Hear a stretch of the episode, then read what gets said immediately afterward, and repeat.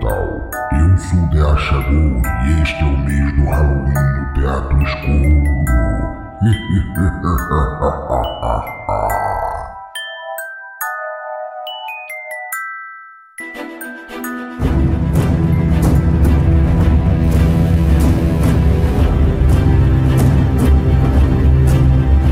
Meu nome é Pensador Louco e eu sou o podcaster mais escangalhado do mundo.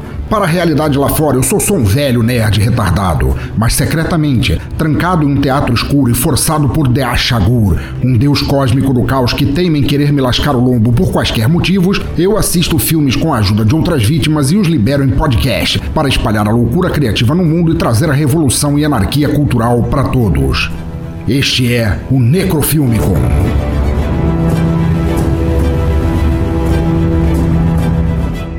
Anteriormente no Necrofilmicon.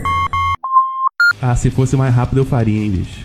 Ó, vou te ser sincero, tatuagem, eu, eu não acho que dói muito, assim, mas, putz, tem que ter muita paciência pra ficar parado lá 3, 4 horas, mano. Eu não, não tenho, não. Três, quatro horas? Eu já fiquei seis. Caralho! É, então, aí. You know my favorite fantasy is? I love two hard cocks. I like to have one fucking me and I like to suck one off while the other one's fucking me. And today I had two of my very favorite friends come over and they're gonna be eating my pussy and I'm gonna be sucking them off. Mmm, I can hardly wait. They should be here any minute.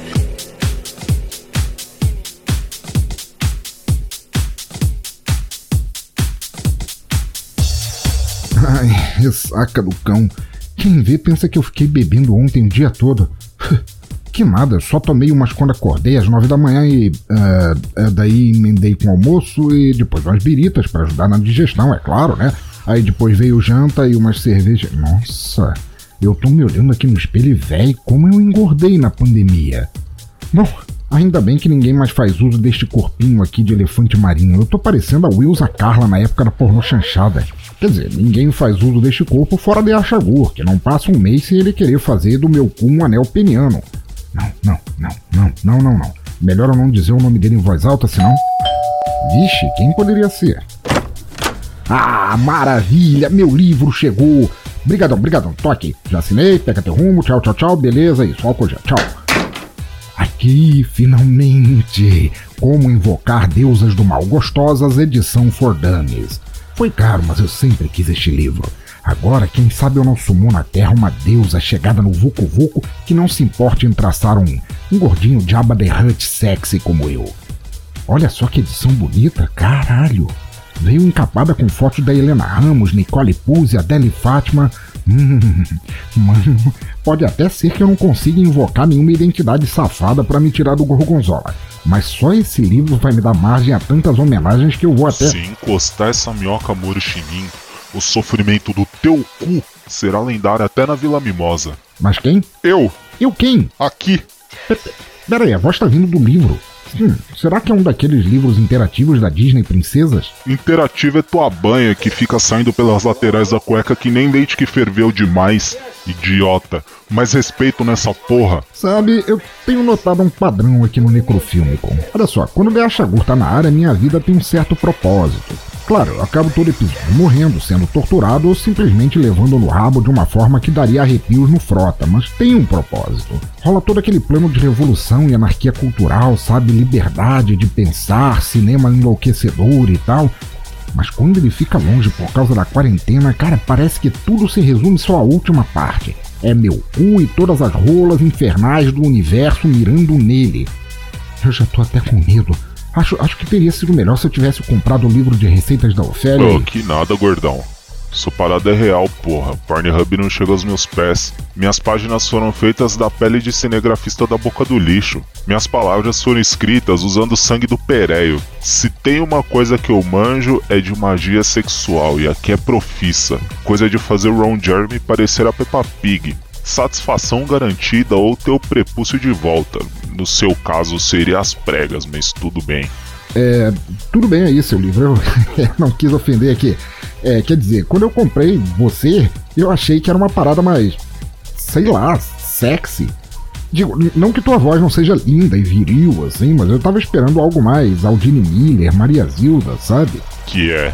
Vai definir meu gênero só pela voz? Não, é só Se que. te ajuda a se sentir melhor, eu fui o plug anal da Marquesa de Santos na reencarnação passada. Virgem Santíssima. Ô, meu Leôncio da obesidade mórbida, vamos parar de rodeio? Você me comprou querendo putaria, certo? Então se liga que eu tive uma ideia. Que tal você gravar um podcast sobre pornô chanchada? Dando aquela lustrada, imaginando a o Gene Miller. Hum? Relaxando, entra no clima. E o trabalho sujo deixa que eu faço. O que você acha? Nossa, pra um livro você é muito proativo. Por acaso você foi coach também em alguma outra vida? Vá passar os recados, vai. Detesto o virgão que fica enrolando na entrada do puteiro. Se fuder. Homem, rapaz, vai ser uma loucura.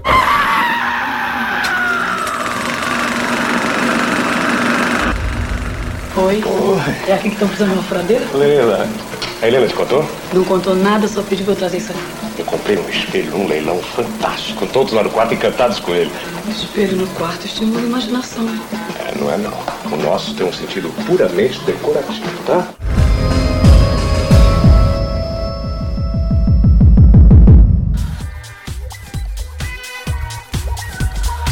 Vamos lá, ouvinte do cemitério, recados rápidos, porque minha libido tá eriçada igual neutrino no microscópio. Recados rapidinho, rapidinho, rapidinho, rapidinho, rapidinho, vamos lá.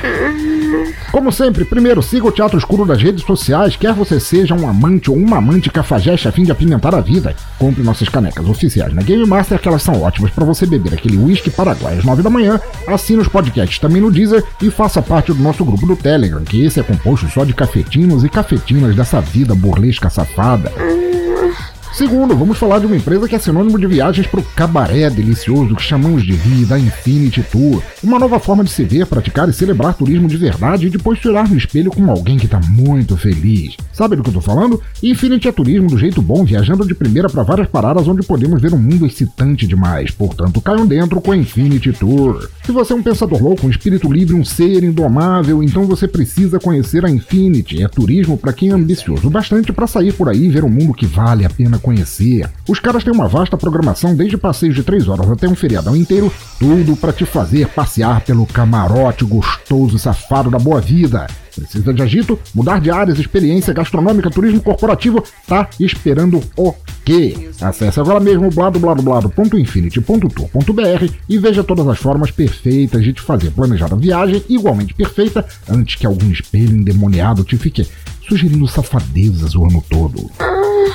Terceiro, e caso você me pergunte, pensador, seu stripper banhudo de fim de noite, como eu posso ajudar o Teatro Escuro a seguir adiante? Pois eu digo, criaturinha safadinha, você consegue dar uma força gastando a partir de só um real por mês. Se quiser fazer parte desta turma de doidos e doidas que ajudam o nosso Teatro Escuro a seguir adiante, é padrim.com.br barra Pensador Louco para ajudar mensalmente no Padrim, é arroba Teatro Escuro para apoiar mensalmente no PicPay e arroba Pensador Louco também ali no PicPay para fazer aquelas doações só quando der na telha, entendeu, safadão ou safadona? Os links estão todos aí e agradeço muito a quem decidir acariciar. Justamente por isso eu agradeço aos às padrinhos. Anderson Sodomão do Chorume, Danilo de Almeida do Doublecast do Já Ouviu Esse Disco, Diego Fávero de Sorocaba, Diogo Bob do Galera do Hall, Fábio Oliveira do Rio de Janeiro, Maverick do Omega Cast do Hyper Rock e uma porrada de outros, Jorge Firefalco do Anime Sphere, Lica Mundo Me Julguem Podcast, Luciano Dias de Curitiba, Matheus Mantuan do Curva de Rio, Ricardo Banniman do Auto Radio Podcast, Roger Bittencourt do Rio de Janeiro, Jeff Guimarães do Tenistas em Ação, William Vulto do Observador Quântico e dando as boas-vindas a Guilherme Andrade, aquele fofucho gostoso, suculento do papo de calçada e do chulé na teta. E claro, agradeço também aos e às PicPayers, Sandro Cruz, do Debacast, Thais Souza, do La Siesta, Renato Garcia, de São Paulo, Felipe Porcelli, do Esquina 42, Renato Pedilli, de Florianópolis, Caroline Moura, de São Paulo, Yuri Brauli, do Mongecast, Rulen Catino, do Por Outro Lado, Caborges, nossa doutora encapetada, e dando novamente as boas-vindas ao William Floyd, aquele sommelier de joystick lá do Ultra Combo Podcast. Bem-vindo de volta, brother. Então, ouvinte do cemitério, é só o que eu peço, só uma moedinha, aquela que você guarda junto com aquela camisinha usada, para eu não ter que passar o resto dos meus dias me sodomizando nas esquinas escuras da vida. Ajudando o Teatro Escuro, você ainda faz parte de um grupo exclusivo no Telegram, tem um podcast ocasional só para você, escuta os episódios antes da plebe e ainda pode participar das gravações. Tá esperando o quê, baby? Um convite para uma suruba? É, é, é, seu livro, tá, tá aí, tá pronto, recados passados, cadê, cadê, cadê a orgia, suruba, cadê, cadê, cadê, cadê, cadê tudo? Cadê tudo isso que hoje eu quero causar inveja até no Kid Bengala? Quem vê pensa que tu consegue cutucar qualquer coisa maior que conchinha de praia com esse bingolinho. Mas tá bom, né? Promessa é dívida, então é o seguinte: você chama os bucha pra assistir esse filme aqui e é isso. Hum, deixa eu ver. Peraí, mas isso aqui é espelho de carne. Aham. Uhum. Até porque a flauta de carne tá na sua boca. Uau! Esse filme rodou tantas vezes no meu videocassete que chegou a ficar grudado lá. Ou e... mesmo seu saquinho de óleo velho de fritura. Vai lá, porra. Assiste com eles. Deixa o poder da pornochanchada sobrenatural saturar tuas veias entupidas de gordura. E depois eu te prometo a maior sacanagem que o universo já viu. Coisa pequena de fazer a Dercy virar de bruços no túmulo. Parada de deixar o Calígula se sentindo o Sheldon olhando o catálogo da Demilos. Tá bom? Juro. Vai lá. Caralho. Yabadabadu, é hoje que eu tiro o bacon mofado da gaveta para trabalhar, gente. Puta merda, eu sabia que isso ia acontecer um dia. O dinheiro bem gasto esse livro. isso mesmo, seu querubim desejoso de putaria. Embala no clima e espera que o que é teu tá guardado.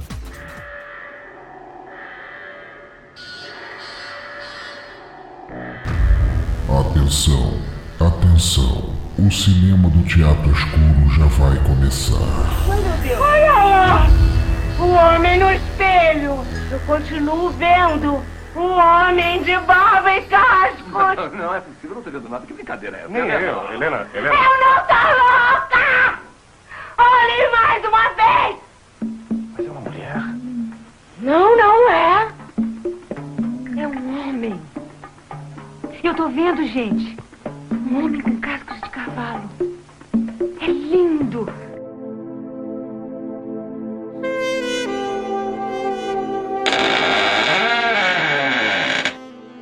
Ô, gente, muito bom. Desculpa ter feito vocês esperarem esse tempo todo aí, cara. Tá tudo bem com vocês? Como é que vocês estão? Por favor, é, a gente vai assistir um filme hoje, um filme que, que Almir recomendou pra gente, um filme tão emblemático da cultura nacional. Eu gostaria que, por favor, vocês se apresentassem para os nossos ouvintes diretamente do Curva de Rio. É com muito prazer que eu trago de volta aqui Almir Ribeiro. Finalmente, né? É, finalmente pela segunda vez, né, filho da puta? Mas. E trazemos diretamente lá, direto da queda do véu, Lady Sif. Olá, pessoal. É a minha primeira vez no Necrofilme com eu quero que vocês deixem a garrafa de vinho e o cigarro, porque só assim a pomba gira aqui deixar vocês passar. Com você, contigo é garrafa de vinho, né? A minha aceitava corote e corote em garrafa de plástico. E diretamente do Palácio dos Prazeres de Madame Solange, a primeira vez, o primeiro podcast, cara, sendo desvirginado audivelmente num podcast pela primeira vez, Fábio Oliveira, meu padrinho e grande amigo. Chega aí. É isso aí, desvirginando com prazer oh, yeah. e deixando claro que a minha pomba que oferecerem. Se derem um gift com cerveja local, ela tá aceitando e ainda dá consulta. Aí tá, pô. Você tem algum problema com cerveja local, velho? Eu tomo, tá? Não hoje que tem visita, mas eu tomo normalmente.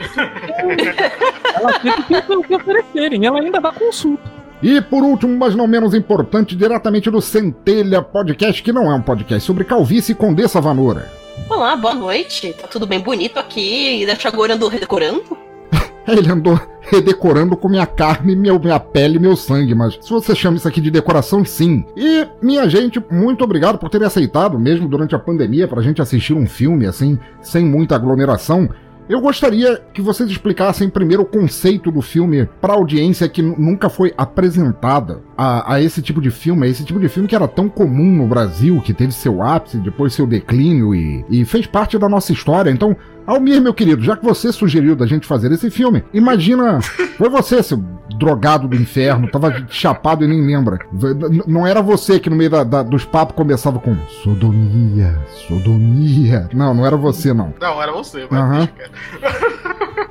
Tá bom. Na verdade era eu. Olha aí. Era eu. Assim, Olha eu só. sempre dormia no ouvido das pessoas que dormem. Muito bom.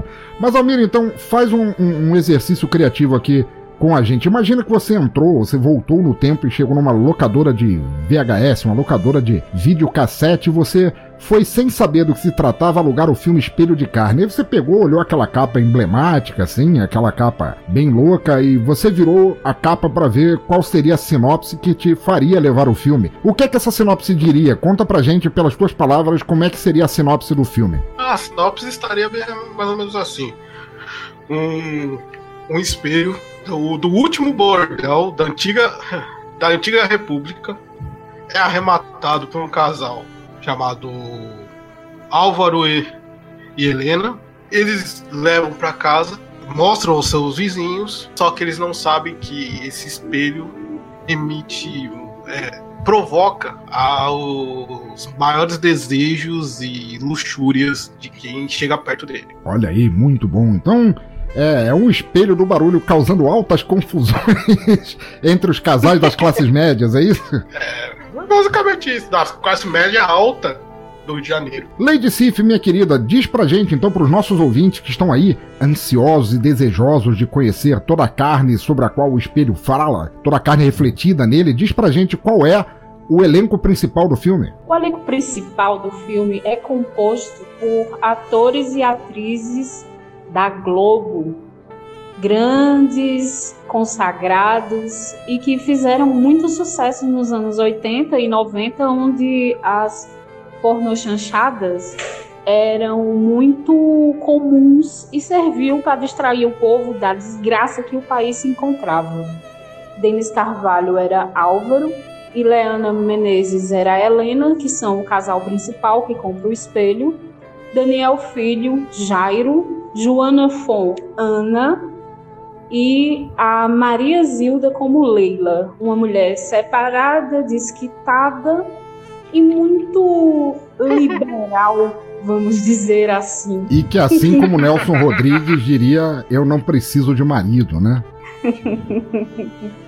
Era uma mulher muito jovem, muito bonita e que frequentava as altas rodas. Ela trabalhava fora e conhecia os casais por ali, indo jogar cartas com eles de vez em quando e jogando outras coisas É, também. não, não fala jogar cartas que parece que a parada tem classe. Era biriba. Fala a verdade, era biriba. Jogar um carteado, né? Jogar uma cacheta. Carteado safado. Sensacional. Seria hoje, né, jogar Uno. Uno, A pergunta é o é. equivalente, é o equivalente. Uno é mesmo. coisa de quem não tem amigos, cara. É mal mal o nome dessa porra. mal, mal. Só tem um problema: o Uno desfaz as amizades. O espelho fez mais do que crescer essas amizades. Com certeza. E uma coisa interessante sobre o elenco é que, pra época do filme, esses atores já eram muito consagrados na TV aberta e não tinham conexão muito direta com a maioria das produções de pornô chanchada. É, na hora que eu vi o nome, eu falei, meu Deus, Joana Fon, como assim? É mais ou menos, né, gente? Desculpa aí, mais ou menos, né? Não podemos esquecer, assim, que Maria Zilda começou no cinema fazendo aluga-se moças, né?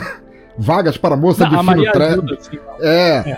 Tá, a Maria Zilda, sim. Mas assim, vamos pensar, por exemplo, o Daniel Filho, que era diretor já nessa época. Era diretor, ator, diretor de teatro, diretor de TV e, e ator, não, fe- ele fez muita, por- muita porno chanchada, velho. Ele já tinha, Ah, mas- nesse mas- filme, mas o Daniel Filho já tinha feito um uma mulher. O, o Daniel Filho, nessa época da filmagem desse filme, ele já tinha mulher. A Joana Fon já tinha feito Dancing Days, que foi um hype pra época. Os atores já estavam mega hypados, assim. Então, é, Mas to- todos eles tiveram um pé no, no cinema não exatamente convencional. Joana Fon fez com o Grande Otelo uma Cunaíma, né? É, também Sim, aparecia como sim. veio ao mundo, assim, feito uma, ela era uma índia, se eu não me engano, lá da tribo do Macunaíma. Denis Carvalho fez trocentas pornochanchadas. É, é é aquele negócio, né, cara? Era o que tinha, né? Esse mito de, do ídolo e tal, que não se mistura, não, cara. O pessoal tem que pagar boleto, assim. Porra, a Eva Vilma fez pornochanchada, sabe? Sim, sim. O- é porque muitos atores, nem os atores, mas as atrizes que fizeram pornô chanchada, algumas delas ficaram muito assim, é, desvinculadas da- das grandes produções, Ah, sim, principalmente sim, da TV sim, Globo. sim, Helena Se Ramos. a gente pensar, por exemplo, Kate Sura. Berdichev, que é maravilhosa, sabe? Fez pouca televisão. Tanto que no filme só as mulheres aparecem peitos e bunda e closes no corpo. Não, não. Os homens, Os homens- aparecem um pouco do peito e uma outra cena de bunda. Aquelas bundas murchas dos anos 80. ninguém Bunda de homem de classe média. Você esperava o quê, porra? Dá um, dá um É. desconto. Não, e ó, e nesse filme, nesse filme tem que, tem que se fazer justiça, porque assim, Denis Carvalho pagou pintinho. Sim. Tá? Denis Carvalho pagou pintinho. Que eu vi meninos e. Meninos é o Meninos V. e meninas, eu vi. Mas vamos lá. É, antes da gente que a gente comece a meter a- as presas na, na- na- no filme em si, Fábio e Vanora, contem pra gente, de repente intercalando os dados, en- ensinem aí pros ouvintes um pouco mais sobre a produção, o que que, que que foi feito. Começa aí, Vanora. Ah, sim, só antes da gente começar, todo mundo sabe que é pornô chanchada, sério, né? Sim. Mas todo mundo, alguém sabe daqui o que é a chanchada? Porra, de grandes chanchadas, cara. São filmes de comédia que não tinham grandes orçamentos na produção, não é? É Sim, mais ou tinham- menos isso. É, mais ou menos isso. Eles tinham um humor mais ingênuo, ele era bem pouco popular, tinha aquela característica burlesca mesmo de espetáculo. E eles foram mais famosos entre 1930 e 1960, mas a gente tem esse tipo de contação de história no cinema a partir de 1908, por aqui pro Brasil. Então foi a superfusão aí desses dois gêneros, a partir dos anos 70. Sim, né, o cinema de chanchada teve seu auge aí com é, Grande Otelo, que eu já falei, Oscarito, que fez muitas também. Porra, é, Dercy Gonçalves começou a carreira fazendo chanchadas e o primeiro palavrão que ela disse na vida filmado assim foi despeitado, que na época devia ser um- uma ofensa muito grande pra alguém, um troço assim Devia, né? terrível. Mas vamos começar, Fábio. O ano de produção foi 1983. Sim, é, e foi uma. é, esse filme, até para uma produção de baixo orçamento, ele foi feito muito rápido. É, se não me engano, ele começou em janeiro e em outubro ele já estava finalizado. Então foi um filme feito muito rápido, assim, é, o orçamento baixíssimo, com a maioria das produções da época. né? Até, até porque é um filme que não tem muita locação, né? Ele é quase todo passado dentro de um apartamento, né? A É, maior é- parte ele- dele é passado ali. Ele tem umas duas cenas externas, mas são bem rápidas. É, três contando com o, com o leilão no início, mas do, do resto é o apartamento. E mesmo o apartamento é assim: é o quarto e a sala e um pedacinho da cozinha só. É, mas é engra- engraçado que pela estética, eu achei que fosse dos anos 70 esse filme em relação ao cabelo, maquiagem, roupa. É, Brasil, né? Moda meio que. Meio vai se arrastando, né?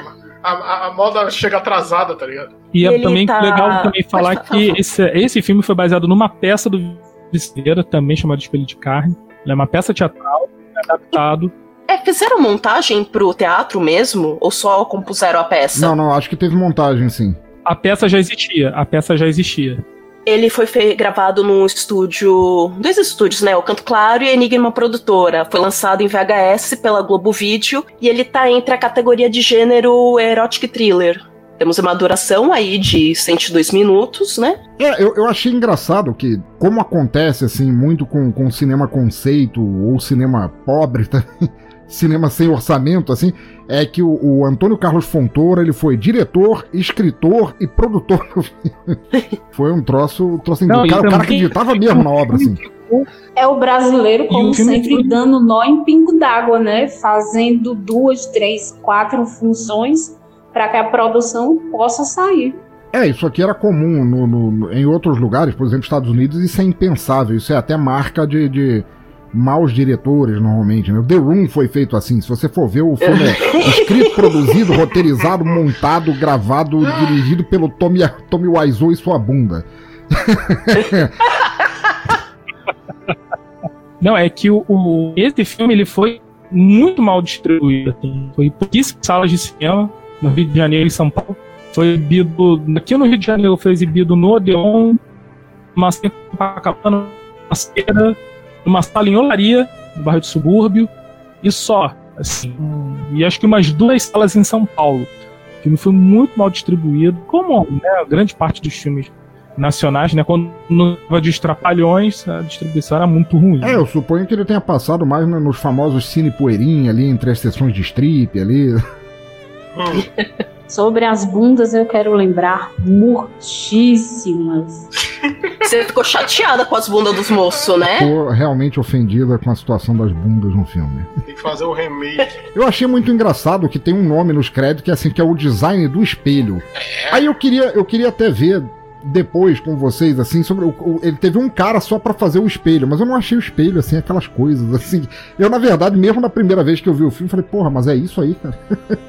ele parecia moderno demais pro. É, porque assim, isso não parece muito arte deco. Eu passei, acho que metade do filme até eu me acostumar com o espelho do tipo, mas meu Deus, não tá faltando espelho. Só deram, só venderam um pedaço. Cadê tá a moldura? um- Cadê a moldura trabalhada?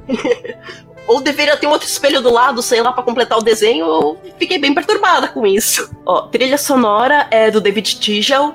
Tanto orçamento quanto faturamento eles são disponíveis. E isso me levanta muitas curiosidades. Quanto vocês gastaram? É, pois é, eu, eu suponho que tenha sido cachê, basicamente.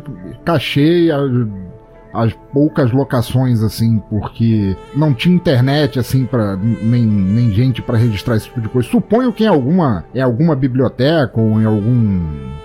Alguma repartição em algum lugar deva ter o registro disso, assim, não dá pra gente ter acesso a isso agora.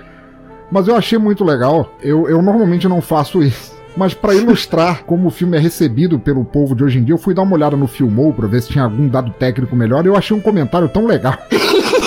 Sabe, o comentário do pessoal jovem de hoje em dia, de como é o filme. Vanora, você poderia ler qual é o comentário de alguém que viu o filme, assim, povão, assim, que vê o filme? Então, esse é o comentário do Marcos Underline 8008. Eu realmente quero esse filme em outro idioma, ou, pelo menos, com legendas em outro idioma. As legendas também não precisam estar em outro idioma. Eu só preciso de legendas para entender melhor o filme. Velho. Maravilhoso. Isso não- Peraí, o cara não entendeu o filme que faltou legenda. O filme é dublado. Parece que ele foi assistir um cão andaluz, né? Pois o que, que é. tá acontecendo? Não, mas é engraçado que quer esse filme em outro idioma, ou pelo menos com legenda em outro idioma. Mas as, as legendas não precisam estar em outro idioma. Ou seja, nós tivemos alguém que sobreviveu a esse espelho, a experiência de estar nesse espelho, porque o cara não tem a menor ideia do que ele tá fazendo na vida. Mano, ele parou. E aconteceu aqui, né? Ele viu o filme e ele. Tá acontecendo. Porra, cara, é muito esquisito, cara. Eu não sei. Eu não sei se foi o caso desse filme, mas muitas produções da- dessa década, né? Você gravava o filme e depois você fazia uma dublagem em cima da sua, né, da, do, do Ah, próprio. sim, sim, sim. Então, pra tentar melhorar minimamente a questão do áudio, o que vê que nem sempre funciona.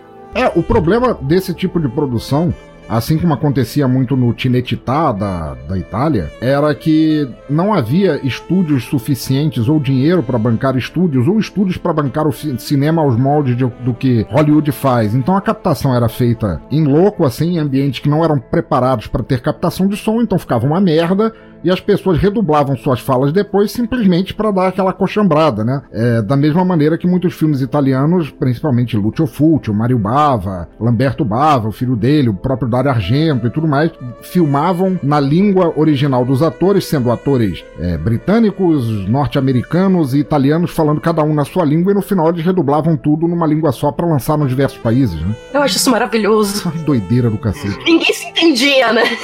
Sabe o que tava gravando. né?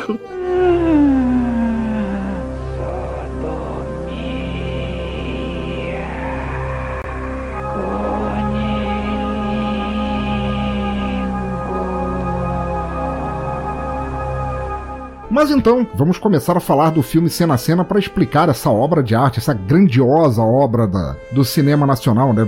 Mas então, o filme abre com uma citação, e eu gostaria que vocês falassem, assim, se alguém pudesse narrar, dizer quem escreveu, de onde veio e tal, porque eu achei a citação muito, muito bonita, mas meio que me doeu os olhos, né? Porque o filme tá com uma qualidade horrível de assistir.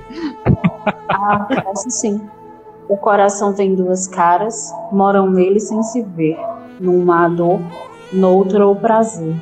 Cuidado, prazer, cautela, canta e ri, mais devagar. Não vá a dor acordar. É de Rainer Maria Hilke, que aqui na aqui na pauta o pensador Rai colocou Rainer Maria Puyuyu. Puyuyu. Foi o melhor, juro, foi o melhor que eu consegui encontrar. É porque, ouvinte, se vocês olharem o frame, Tá horrível. não dá pra entender a última. Com toda a imaginação que você tem, não dá pra entender o último sobrenome do poeta. E mesmo assim, boa parte do, dos textos, eu acho que a qualidade tá tão ruim que até no site da Cinemateca eles têm descrito lá no final a citação. Eu só consegui entender porque eu conhecia já essa citação. Gosto muito de Ryuk, por sinal. Mas aí vão dizendo, como é que começa o filme, né? O filme abre num leilão, né? Logo, soco na cara, um leilão. Leilão só de macho. É verdade, não tem Não, tem mulher ali também. Tem mulher Só ali tem macho tem naquele sim. leilão. Não, tem mulher. Tem Tem, sim. mulher lá. Tem uma mulher, tem um casal de idosos. Aí quando o leiloeiro começa a falar da cama e começa a fazer aquelas piadinhas, uh, gemidos, prazer, não sei o que, o cara começa, eu vou colocar mais 100 mil, 100 mil cruzeiros só pelos gemidos, só pelo É, prazer. Aí a velhinha olha pro cara meio puta, meio, meio quase que dizendo assim: Isso aqui é uma vergonha, eu não queria estar aqui. O velho com O velho é a cara o é divertidíssima. O velho com a cara divertidíssima, sem sequer olhar pra ela e ela pistolaça. Velho olhando pra cama falando, fui muito aí, ó, fui muito aí. Né? Eu não vou dormir nessa cama, não! De rapariga! Fui eu que manchei o primeiro lençol, hein? Aí tem o cara que tá empolgadaço dando lance na, nessa cama, né? Sim. Tem um, tem um nerdão de terno, né? Que ele fica. Eu vou dar mais 100 mil cruzeiros só pelos gemidos, só pelo prazer. Exato, ele tá, ele tá alegraço, ele tá empolgadaço pra comprar a cama. Bom, mas a cama ela é vendida por 1 milhão e 300 mil é, é, cruzeiros, quase que eu falo reais, assim. Não, um, 1 milhão e 500 mil é o lance de abertura do espelho, mas primeiro é a, é a cama e o Denis Carvalho fala, não, essa daí só vale uns 500 mil. Alguém lembra que possa explicar para os ouvintes mais jovens, de preferência, qual era a diferença da inflação, assim, até para antecipar o que eles vão viver aqui hoje em dia, assim, de quanto pagariam um milhão e meio de cruzeiros, assim. Eu ia perguntar isso pra você, porque eu era criança demais nessa época. É, eu já não pensa, né? Quer dizer, eu ainda peguei a, hiper- a hiperinflação pra dar uma noção mais ou menos de como era. O nosso salário podia chegar a um milhão. Eu comecei 14 anos de idade, eu fui concursado do Banco do Brasil como office boy, menor estagiário de serviços Era gerais. contínuo. Contínuo que eu seria ao completar 18 anos. Eu não era nem isso, eu era o boy. Aquele, sabe, da marmita fria, aquele que come pão com banana no almoço, era eu. A música do, do, do grupo, daquele grupo, né? Eu sou boy, é, Magazine. é você. Pois é, era eu, exatamente.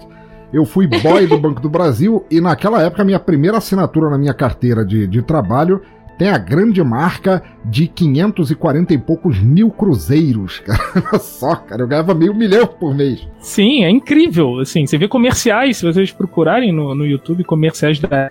Vocês vão ver televisor a um milhão e, e anunciando, tipo, de taço imperdível. Essa TV Por sem apenas- Toshiba, apenas 1 milhão 477 mil. É, se fosse pra Maravilhoso. levar o, pro real atual, seria tipo mil, re, mil reais. Seria. Ou seja, se a gente fizer Hoje, essa transição do Almir, a gente pode chegar à conclusão que aquela cama, o primeiro objeto vendido no filme, que aparece a cama do. Como é que era? Do Palácio dos Prazeres de Madame Solange, ela era mais barata que uma cama das Casas Bahia pra para o Exato. leilão. O troço não valia muita coisa. Não, e pelo preço que foi arrema- arrematada a cama, a gente há que quem fez aquele filme perdeu uma puta história de quem levou a cama. Exato. Em comparação com quem levou o espelho. Pois é, velho. Podia ter feito um spin-off depois, né? Ah, tá vendo? Podia. A cama de carne. Mas tudo bem, a cama sai de cena e chega o espelho, né? E o, o, o cara lá, o anunciador do, do, do leilão, fica falando: olha só, dá pra ver refletido nesse espelho de puro cristal a quantidade de prazeres, toda a erogenia do pessoal que se esfregou, que se meteu naquele espelho. Né? E aí o Denis Carvalho, que tava, é o Álvaro, né, desculpa, que tava todo, todo incomodado ali, falou, porra, irmão, tu me trouxe aqui, cara, que troço mais chato e tal. Ele falou, ó, você não tá querendo dar um presente pra tua esposa? Então, leva esse espelho aí e começa a botar pilha, sempre aquele amigo babaca, ficar botando pilha nos outros. Bigode, bigode. bigode. É, sempre, sempre tem bigode, né? Ele só faltou dizer assim, aí rapaz, faz o teu nome com a patroa. Não, mas ele mandou essa, ele faz, faz o teu. Antes da gente chegar, da gente passar adiante, eu gostaria de perguntar pra vocês, porque é um espelho da Velha República, né? O último Palácio dos Prazeres, o último grande bordel do Brasil. A gente espera um espelho vitoriano suntuoso, lindo e tal, que a gente comentou lá atrás. Eu gostaria que vocês descrevessem pros ouvintes agora como é o espelho. É torto. É muito nos 80. É muito nos 80 aquele espelho. É. Umas florzinhas pintadas num canto aleatório.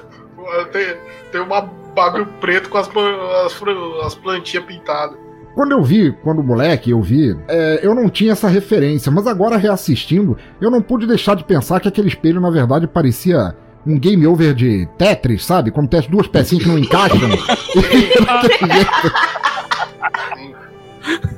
A moldura escura não tem nada, nenhum ornamento, nenhum brocado, não tem nada. Ou Não, seja, não tem nada de espelho República É ali. feio, esquisito e ainda consegue fazer esse rebuliço todo na vida das pessoas. O filme pagou ao tal do Luciano Figueiredo pra fazer o design do que esse cara era um estagiário em algum é lugar, porque o cara foi. Ele fez essa monstruosidade. O cara falou, o, de- o demônio é moderno. Mas, gente, olha só, vocês. Ao, ao- ao julgamento. De repente, era o único espelho que tava na promoção das lojas insinuante. O produtor lá que já tava fazendo tudo lá chegou na loja pô, falou: É esse! Porque imagina você chegar num antiquário em Copacabana, procurar o da Velha República, acabou, não vai pagar os não vai pagar nem atores, vai, vai ser um filme só de figurante, acabou o filme. Figurante de papel cartão, né? Exatamente. Não que alguns no filme não sejam, não. Acaba que o nosso Álvaro paga 2 milhões, 2 milhões de cruzeiros pelo espelho. E aí vem os créditos, né? Créditos até com. Vanora, eu não sei se você concorda comigo, um, um esquema meio Bauhaus, meio duro, arquitetônico, assim, tudo muito quadradão. É, eu achei isso, bem quadradão Não é? mesmo. Ai, nossa, que anacrônico que tá esse filme, né? em que eu não estou. É um pastiche de estilo da porra do filme. Pra deixar você doido logo de cara, tá ligado? Pode escrever. E aí passam os créditos, a gente vê, é de noite, passa um busão, chega o carro dele num prédio, prédio bonito, com piscina, aquele, sabe, de burguês, assim, classe média, assim. Aparece a, a atriz principal do filme, a Ileana Menezes, ela acende, eu achei muito estranho isso, porque ela consegue na mesma cena acender duas iluminações na casa que não tem porra nenhuma a ver com uma com a outra. Uma parece uma, uma iluminação, não é neon, mas parece uma, umas travas, umas pirocas é uns cilindros de, de acrílico que saem do chão, que ela acende uns troços gigantes. E, Ela sente com o pé até. isso, né? ela acende com o pé. e aí ela dá dois passinhos pro lado e acende aquele abajurzinho careta, sabe? Aquele que você coloca assim no, no, no criado mudo da vovó.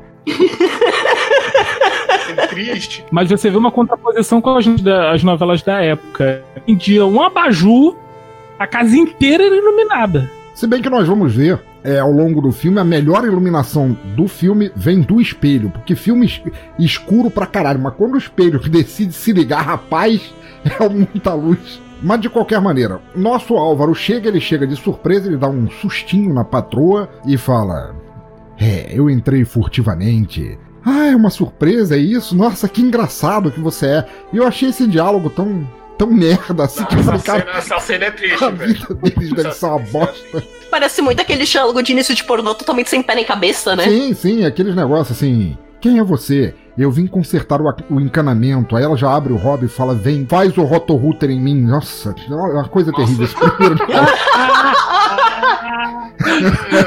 Assim, querendo tomar outro banho já. Mas então, eles ficam decidindo o, o que é que, que eles vão fazer. A, a Eliana, a Helena, desculpa, quer deixar o espelho na sala e o Álvaro quer deixar no quarto. Então, até decidirem, ela fala que vai pedir pra Leila a furadeira pra pendurar ele na parede, né? Que aliás, desculpa, mas a Leila perdeu aquela furadeira porque ela aparece numa cena e nunca mais que eles vão devolver aquilo. Não do jeito que ela queria, pelo menos.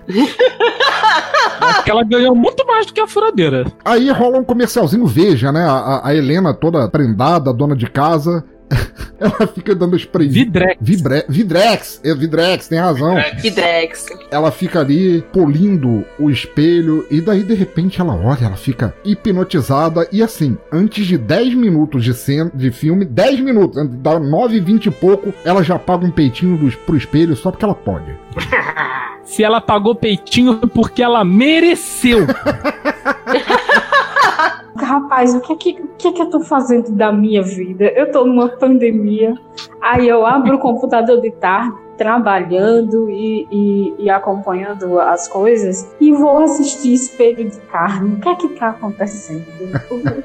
Porque eu tô muito perdida. Preciso pensar mundo. minha vida, eu devia ter feito algo diferente. E é engraçado que antes dela apagar o peitinho, ela tá alisando o espelho. Meu Deus, dá pra sentir ainda o cheiro de perfume que você acabou de limpar o vidro, né? Nossa, que beleza, que belezinha. Não, mas é muito bom porque de repente dá aquela centelha naquele fogo apagado do casal casal classe média lá, e eles vão se comer ali mesmo. E ela fala: Não, não, mas e o jantar vai esfriar aqui, jantar o cacete. Mas e o soufflé de queijo que você adora? Minha filha, eu tô disparando polenguinho já aqui, cara. Sente o queijo aqui. pra que soufflé de queijo? Meu queijo está todo aqui. Queijo não cream cheese. Atenção, piada interna detectada. Bom, mas acabou que eles tinham marcado uma biriba. Olha, eu vou, eu vou fazer aqui um, uma informação tirada da Wikipedia. Do inglês, biriba é a versão em parceria grega de um jogo de cartas de origem italiana chamado Pinacola. O nome grego provavelmente vem do jogo italiano Biribara ou Biribiço ou Biribi, mesmo que esse jogo seja totalmente é jogado por dois acejões com dois baralhos e quatro coringas com 108 cartas. Basicamente você definiu uma suruba aí pra mim, que tem a ver com o filme.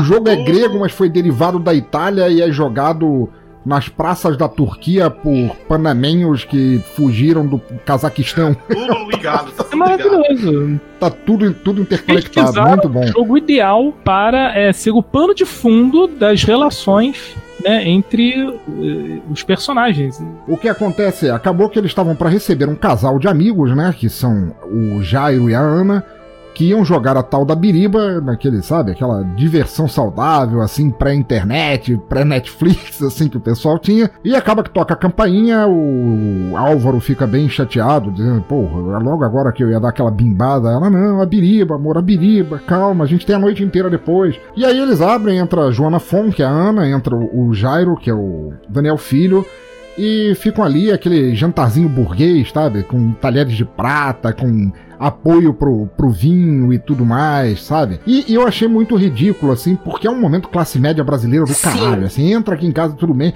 Antes de mais nada, vem ver o espelho que a gente comprou. Porque classe média no Brasil é muito assim, né? Chega, visita e você comprou um negócio novo. Não, vem aqui, vem ver o guarda-roupa, vem ver a cama, sei lá, ver minha nova máquina de lavar. Acho que isso é muito. Sim. Acho que isso é Brasil, não é possível. É demais. Cara, com certeza. A Ana com aquele vestido vermelho, um decote taço batendo no meio do peito assim. Eu olhei e eu disse: tinha que ser Ana, né? O nome dessa infeliz. Joana Fon, que ficou perpetuada nos memes do Brasil como uma perpétua de Tieta, né? A, a beata da cidade que guardava o bingolim decepado do marido como recordação embaixo da cama. Maravilhoso. Eles vão.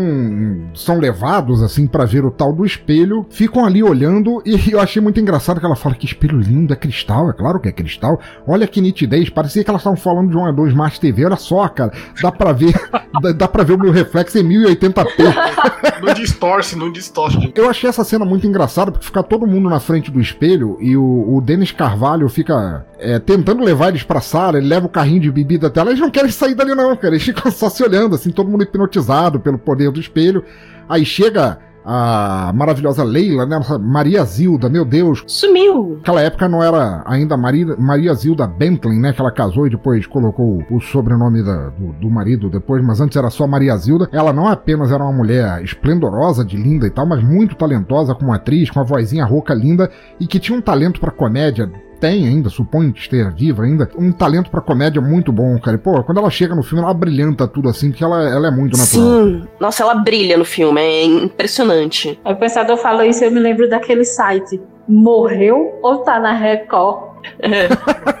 Meu Deus, será que Maria Zilda tá na Record? Não sei, mas eu sei que ela tá viva. Ela tá fazendo entrevistas, né, com atores na- nas redes sociais e tem tido muito destaque. Ela tem conseguido arrancar boas revelações. assim. Tem dado declarações polêmicas pra caramba, como ela ter tirado o Ari Fontoura do armário. Ela ter contado no dia que o Ari Fontoura contou pra ela que ele é viado. É, ele nunca assumiu publicamente, o que não impedia o imaginário popular de já saber faz tempo, né? Não fazia diferença? Não, não faz diferença nenhuma, assim. Não, mas no contexto da conversa dela, ela não, não, não- como surpresa, ela só comentou. E isso saiu muito naturalmente, assim, da parte dela. Ah, tá. A imprensa que reverberou de forma, né, escandalosa. Mancada, né? Ah, cara, que, que babaquice do cacete, cara. Esse tipo de, de jornalismo Predatório, né? explorativo, de assim, ah, meu Deus, fulano é gay, Beltrano é lésbica. Gente, não, cara, outro tempo, para. Mas, de qualquer maneira, chega a Maria Zilda com a furadeira e ela fala, eu trouxe a furadeira. E o Denis Carvalho, eu acho que ele ia dizer assim, deixa ali do lado, mais tarde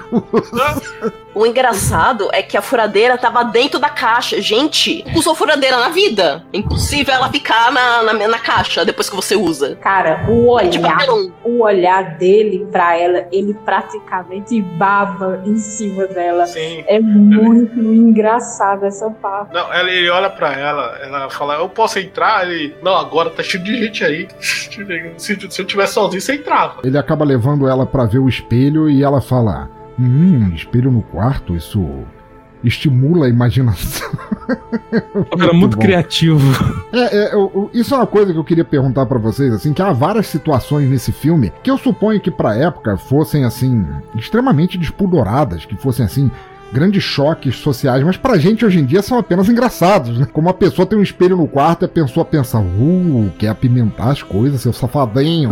é um espelho, porra. Cara, tem uma coisa que eu me lembro bastante, que é naquela novela Rock Santeiro, a mulher do prefeito, inclusive uma beata safada, perto do fim da novela, ela manda encher o quarto de espelhos. Enche o quarto de espelho, aí o prefeito fala: Ó, se, a, se a galera descobrir, se a galera da igreja descobrir, tu tá ferrado, hein? Como é que tu vai concorrer a prefeita, não sei o quê? Tem que manter a compostura. De noite, quando ele chega em casa, ela tá esperando ele com um hobby transparente e com um colã que dá pra ver tudo. Não era a Lucinha Lins que fazia. Lucinha Lins era a filha dele. Ah, tá. Era Dona, Pom- Dona Pombinha com um colã. Nossa, Dona A bunda pra cima. Eu olhei aquilo, eu, meu Deus, isso é a sociedade brasileira. Do lado de fora, uma velha que fica fiscalizando a vida dos outros e dentro de casa ou até fora, porque ela era bem libidinosa com o tal do Ronaldo. É uma velha safada, como muitas que a gente conhece. O que eu achei fascinante é que eles enquadram e frisam sempre muito o fato dela ser desquitada. Sim, e eu, sim. É, eu é, acho é. que não faz Não é, nem, não é nem divorciada. A palavra divórcio não é usada em maneira nenhuma, mas desquite é usado o tempo todo. É, porque eu acho que foi aprovado em mea... foi aprovado em meados dos anos 70, não foi? A lei do desquite? Que, Sim, que antes sim. era. É, Gente, era ilegal você se divorciar, tá? Ah, Não, não podia, não. E também tem um recalque ali da, da Ana, que ela, uma conversando com a outra, nossa, você emagreceu, né? É, desquite, desgosto, emagrece. Nossa, gente, não precisava disso. A moça foi só levar a furadeira. Ela nem queria entrar na casa. Acabou tendo sido devassada por todos ali, por dois desconhecidos. Sensacional. Rola muito esse papo. Uma é, é essa bronca com o desquite e a outra com a empregada, cara. Porque empregada é papo assim, você me arranja uma empregada. É muito bom, cara. Ela não aguenta aquela, ela não aguenta a casa que ela mesma mora. né? Do tipo, nossa, como é que eu vou cuidar dessa casa? E da casa enorme, você vê do tipo, dois cômodos, é um quarto minúsculo, a entrada, que é onde eles jogam, e onde tem a mesa do café, e a cozinha é quase uma. um daqueles cooktop de. de duas bocas, sabe? Sim. É, é um ovo aquilo, mulher! Como? O problema é o quarto. Não, o quarto sempre bagunçado. É, porque o quarto tem a cama de casal, acho que uma penteadeira. na- A gente não vê um guarda-roupa na porra do filme inteiro. Não. Mas tá, passou, acontece e tal, eles vão, jogam um pouco, aí começam a falar, "Ah, vamos jogar o quê? Ah não, esse buraco, biriba, whatever, tá cansando e tal. Vamos jogar poker. Ah, mas poker não é um jogo família. Ah, não, tem. É, como é que ele fala? Eles não falam de strip poker, é o poker de nudez. Ana fala assim: ai, o único poker que eu joguei foi aquele que tira a roupa. Eu olhei assim, eu digo, mas olha mesmo, tem condição uma coisa dessa. Mas quem nunca, né? Porra, claro. Pensador deve conhecer aquele programa maravilhoso que passava no SBT, o Coquetel com Miele. Nossa, que tinha as mocinhas dançando no, nos interlúdios ali.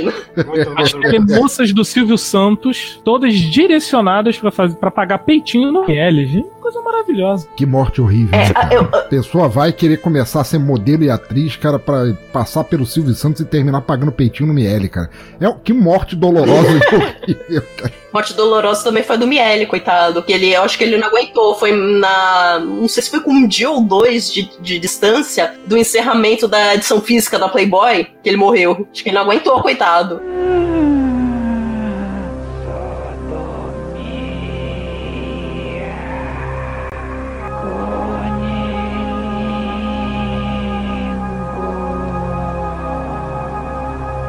Acaba, rola esse papo e tal, acaba a noite, estão na cama, a Helena e o, e o Álvaro, e aí eles ficam naquela de, ah, vem cá, não sei o que, não, tô cansadinha, sábado que vem tem mais, não sei o que e tal, mas aí o, o Álvaro tá mais aceso do que um fogão com as cinco bocas ligadas e vai pra cima, não sei o que, aí vai a câmera pro espelho e a tela fica preta e a gente só ouve os gemidos, assim, e tudo mais, e toma-lhe Começa a ficar vermelho, né?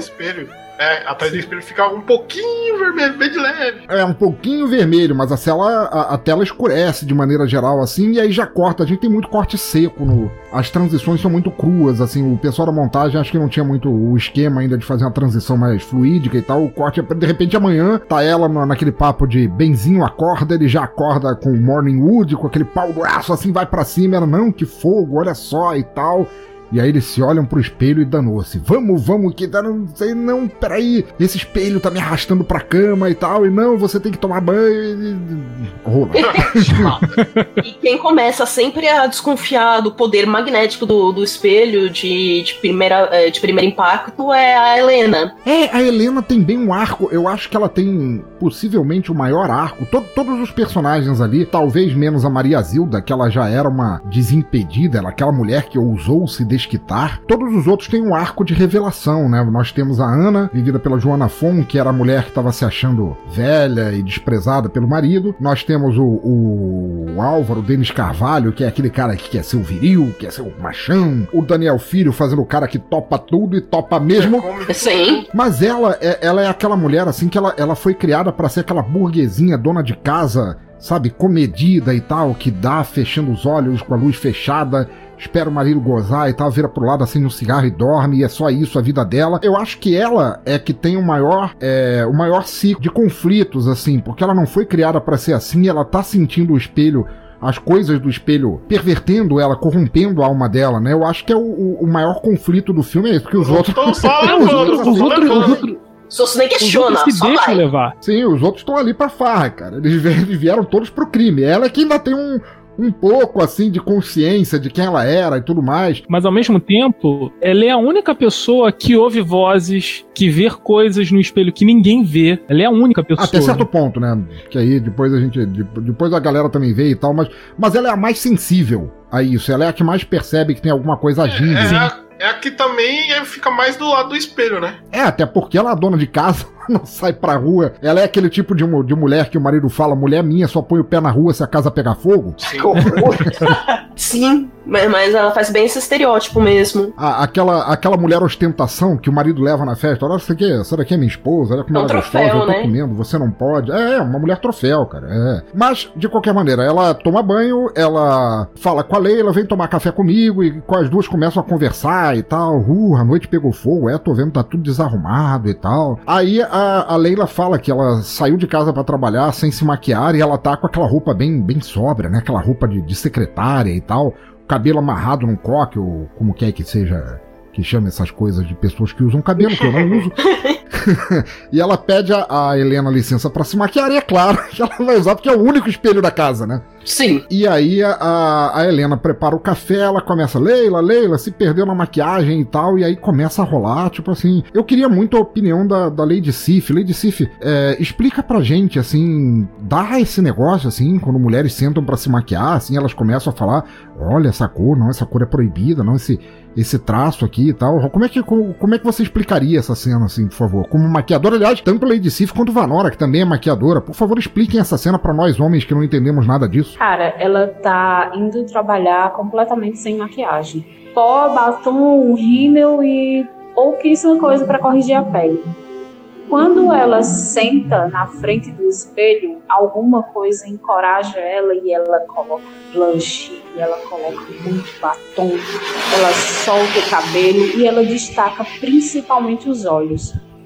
Primeiro ela coloca bastante lápis, uma sombra bem chamativa e depois ela puxa as sobrancelhas.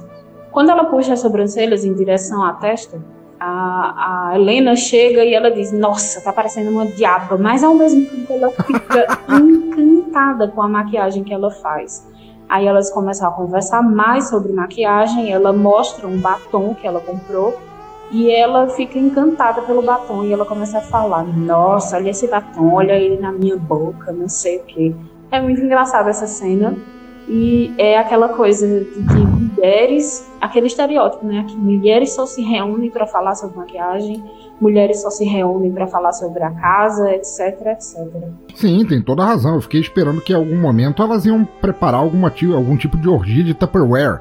E eu achei engraçado que ela ficou com uma cara meio Nina Hagen, sabe? Com aquela isso, isso, é muito anos 80. Aquela maquiagem é, é muito, muito anos 80. E, e, a maquiagem ela tem esse caráter subversivo, porque hoje em dia se tornou mais normalizado mulheres usarem muita maquiagem. Mas se você tá num, num ponto em que você é uma trabalhadora, que você usa a sua imagem como cartão de visita, como uma secretária ou atendente de loja, você tem que estar tá com a pele muito limpa, você precisa aparentar a beleza natural. Você tá maquiada sem tá maquiada. E você só pode exagerar um pouquinho nas coisas se você for numa festa, se você for numa discoteca.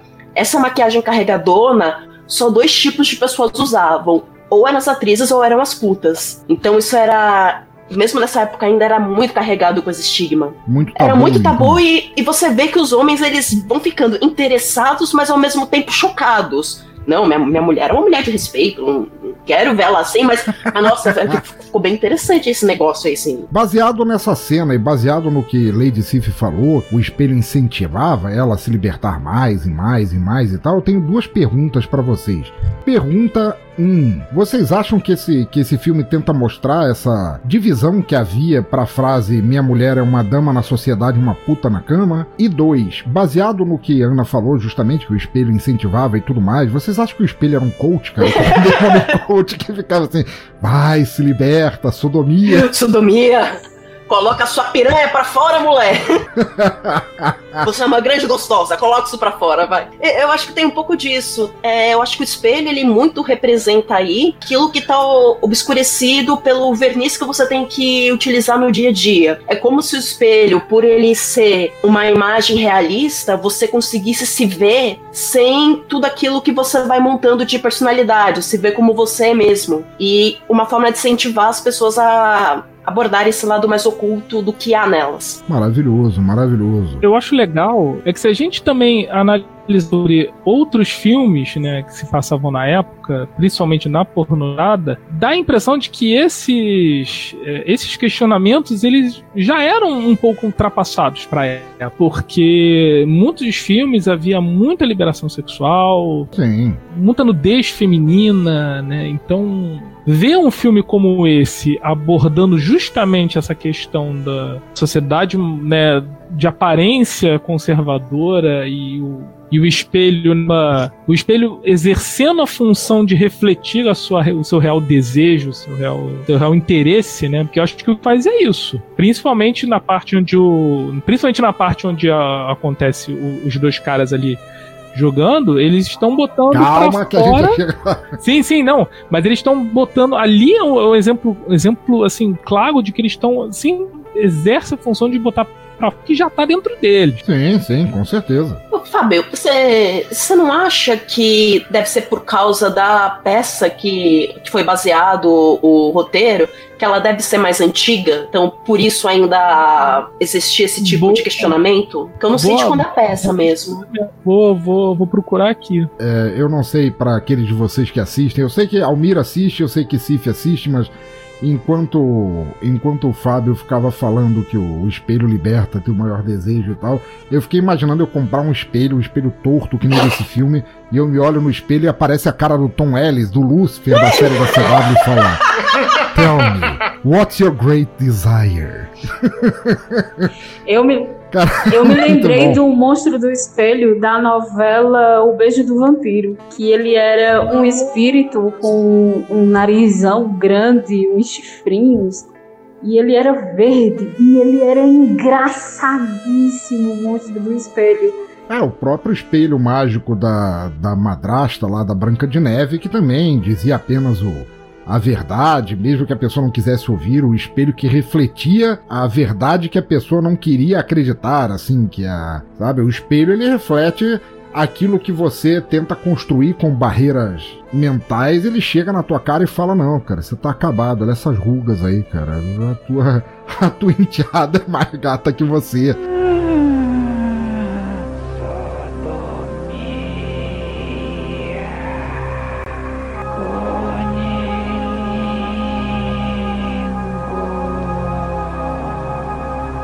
Têm esse papo, né? Nossa, você tá parecendo uma diaba, não faz a maquiagem e tal.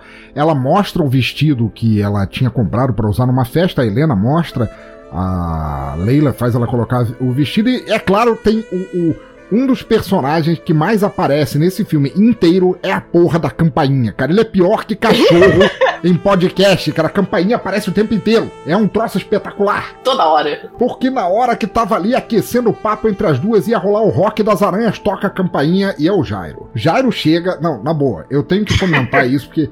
Assim, eu odeio anos 80 por causa disso. O Jairo chega, um cara. Não era nem quarentão. Eu, eu tô perto dos 50 e sei como é. O cara chega perto dos 50 anos. Usando um shortinho cravado na porra daquele cu murcho dele, usando uma regata e um casaco que parece um blazer por cima. Quem usa essa porra dessas roupas, cara? Assassinato fashion nos anos 80, gente. É terrível. Caralho, cara, é horrível. E ele é meio assanhado pra cima de todo mundo, né, o Jairo? Não, ele, ele olha pra todo mundo querendo comer todo mundo, né? O Álvaro ainda tem aquele negócio de ser o machão, não, eu não me rendo e tal, eu sou o homem da casa, sou eu o grande provedor aqui da família. O Jairo não, cara, o Jairo é o topa tudo. Aí ele chega e aí "É, perdi meus documentos.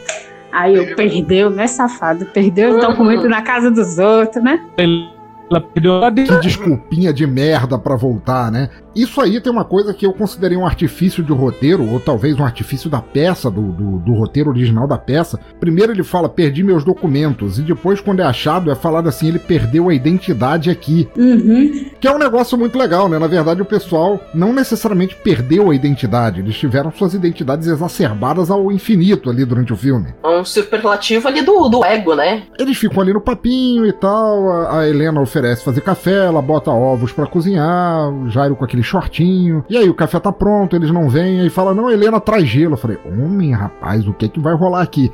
É, eu- sempre quando alguém falava atrás de gelo, eu ficava super empolgada. Ah, não, pô. Essa gelo é pra tomar cachaça. É só pra bebida? Ca- Caralho.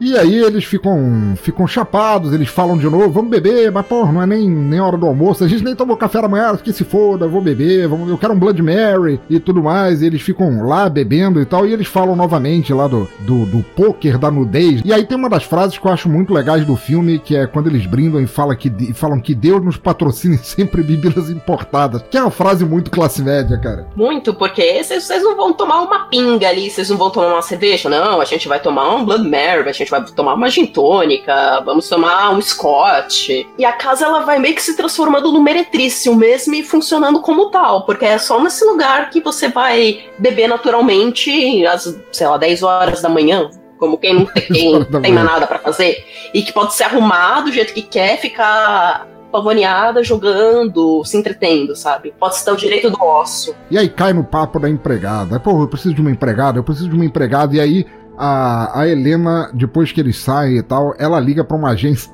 Eu achei muito engraçado que o nome da agência é Seu Criado. Puta merda, né? Que horror! muito ridículo. Da agência Seu Criado, eu quero uma empregada. Hoje eu não posso, tem que ser amanhã. Mas o príncipe tem que ser agora. Eu preciso arrumar meu, meu quarto, minha casa. Não, não tem condição, gente. Rola aquele negócio todo e tudo mais, e a casa tá zona, ela não arrumou nada, tem bebida espalhada em todo lugar, o quarto tá um puteiro mofado do inferno. Aí ela, a Helena parece que tem um, um momento de, de, lucidez e tal. Ela lava o rosto com bastante espuma para tirar a maquiagem, não arruma nada e chega o Álvaro. E o Álvaro já chega assim: Porra, mulher, isso aqui tá uma bagunça. Me dá um beijo aqui. Caralho, que bafo de pinga. Cadê minha comidinha? E aquele mimimi, porque, ah, eu trabalhei pra caralho, cheguei em casa cansado, a casa não tá arrumada, os móveis não estão polidos, não tem minha comidinha aqui no prato, eu vou ter que esquentar sozinho, mãe! É muito ridículo. Mas a Helena, que tá começando a se libertar, ela não prepara o jantar, né? Ela pega ali os snacks, assim, o, os creme cracker que tinham sobrando na geladeira, leva pra cama e fala: fala, não, tudo bem. É, desculpa, amor, amanhã, amanhã eu vou fazer uma comidinha para você e tal, não sei o que. E aí eles comem, daí toma-lhe rola de novo. Eles olham pro espelho e vai. Aí vê a, a luzinha vermelha um pouco mais forte, né? Aí você ganha que tem atrás do espelho tem alguma coisa. O casal tá dormindo, tem um pequeno plano sequência, né? Vai do, a câmera vai do casal até o espelho, o espelho começa a ficar emitindo mais luz vermelha volta e começa a palavra mais bonita do filme inteiro. Almir, na tua voz de. Na tua voz de, de, de Exu de Osasco, por favor, qual é? Sodomia, sodomia, sodomia, sodomia. Se tivesse sido a voz do Almir, a sodomia teria de fato acontecido nesse. Ah, rolava ali, cara. Pô, eles chamavam o seu Joaquim da portaria e pô, ali pra dentro e vai. Mas a Helena acorda, acorda assustada. Quem está sussurrando essa palavra terrível no ouvido? Mas aí já corta, já corta de novo, aí é Tá de manhã e toca a maldita campainha. É uma visita da Ana, da nossa querida Joana Fon, que veio pegar os documentos que o marido dela saiu bêbado do AP e não levou como boa dona de casa também, ele, não, vou te ajudar, vamos arrumar tudo. Tem uma, tem uma frase que eu acho muito pequena burguês ali, porque elas estão arrumando tudo e a, e a Helena fala: Ai, gente, eu devo estar com algum problema, eu só penso em me divertir. Eu não consigo mais arrumar minha casa. Nada, o tamanho do apartamento é que te deixa preguiçosa. Se fosse um quarto e sala, você arrumar isso aqui em dois tempos. Como se o apartamento fosse, nossa, enorme, né? É um loft, né? Em Copacabana. Elas têm aquele papo, assim, começa. A Ana começa a se confessar, dizendo que, que tá se sentindo velha, que os homens enjoam logo, que, gente, que elas têm que ficar tirando de. tirando da manga novidades para apimentar a relação, senão eles enjoam e vão procurar na rua e tal. Ela fala que o, que o Jairo já tá farto dela. É aquele papinho bem, sabe, meu marido não me come mais. Ela fala, a, a Joana Fon, ela diz: se eu tivesse a certeza de que ele me curte, nem que fosse um pouquinho, talvez talvez sentisse alguma coisa no sexo maquinal que a gente faz. E aí elas se olham no espelho e tal, elas falam de beleza e sensualidade, e elas começam a brotar um, uma centelha ali, desculpa aí pelo uso do Começa a brotar uma, um foguinho entre as duas ali, né? Que elas começam a planejar de passar o final de semana juntas. Como é que segue aí? Aí a Helena fala: Nossa, eu preciso te mostrar a maquiagem que a Leila me ensinou tal. Aí elas vão, se maqueiam e começam a conversar. E elas vão se sentindo empolgadas, se sentindo cheias de vida. Não, peraí, deixa eu abrir um decotão aqui que o homem gosta de decote. E saem dançando, sabe? E a campanha toca, né? É, não, incrível. Joana Funk já era uma mulher ali na beira da meia-idade, naquela época já, já fazendo topless, assim, na cena, assim, já era uma coisa... Escandalosa, é, né? Descabida pra... É, escandalosa pra época, né? E toca a merda da campanha. o espelho é de cá, mas a campainha, puta que pariu. Eu, eu tô muito, muito tentado a chamar esse episódio de A Campainha em Patafoda. Porque a campainha desse apartamento sim é o diabo, cara. A, a Joana Fon fala, eu tô me sentindo uma puta. E a, outra, e a Helena fala, eu sei, não é uma vida maravilhosa?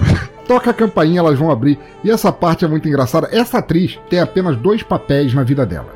Ela tem dois, dois. papéis que ela fez em filme ela fez essa mulher da agência Seu Criado e ela trabalhou em Rio Babilônia, que é um filme assim muito mais escandaloso ainda do que esse. Fazendo dancinha também, no mínimo. Fazendo dancinha também. Ah, por isso, coitado. Mas eu achei muito engraçado, porque elas vão abrir do jeito que elas estão, assim, maquiadas, seminuas, a Joana Fon com o peito pra fora e tal. Elas abrem assim, acabou. A gente não precisa, a campainha é minha, eu abro a porta como eu quiser. E a, a mulher, a faxineira, a representante do seu criado, empregadas a, a qualquer momento, fala assim: Eu vim fazer a. Nossa. Você pode me dar o dia da passada de volta, moça? Eu tô indo embora, tava quase indo eu tô embora, só pra não perder a viagem. Por favor. Ela dá uma olhada de medo, de espanto. Fudeu, né? É aquele famoso fudeu. As pessoas ricas são bem estranhas, né? Eu devia ter repensado mais a minha vida, devia ter trabalhado em outra agência. Fui trabalhar na, na Seu Criado, mas não sabia que era Seu Criado Sexual. mas acaba que ela, ela convence a mulher a, a entrar, ela vai mostrando a casa assim, e porra, cara, aí é um momento de clássico, a gente não pode. A gente não pode negar. Eles botam Marvin Gaye pra tocar, cara, com sexual healing, cara, cura sexual.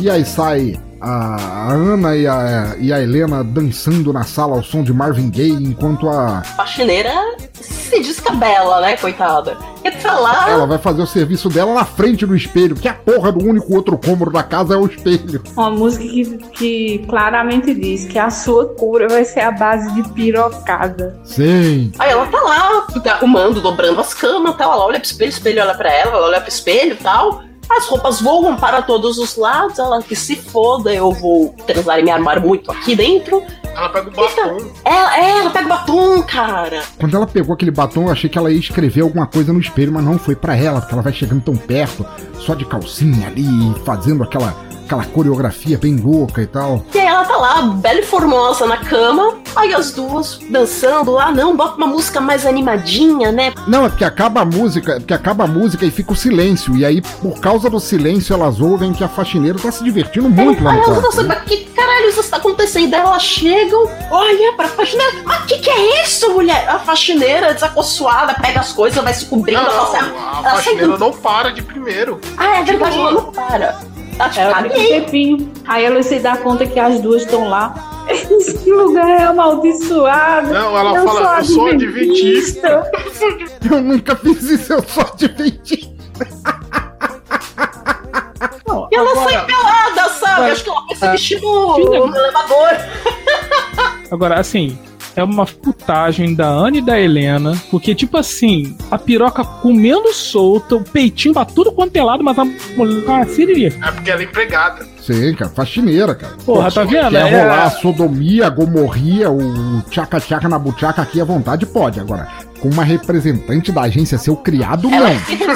tudo, tem, tudo tem limite. A classe trabalhadora é reprimida até nisso, é uma vergonha. Apenas tiririca. E é nesse meio tempo que elas viajam, né?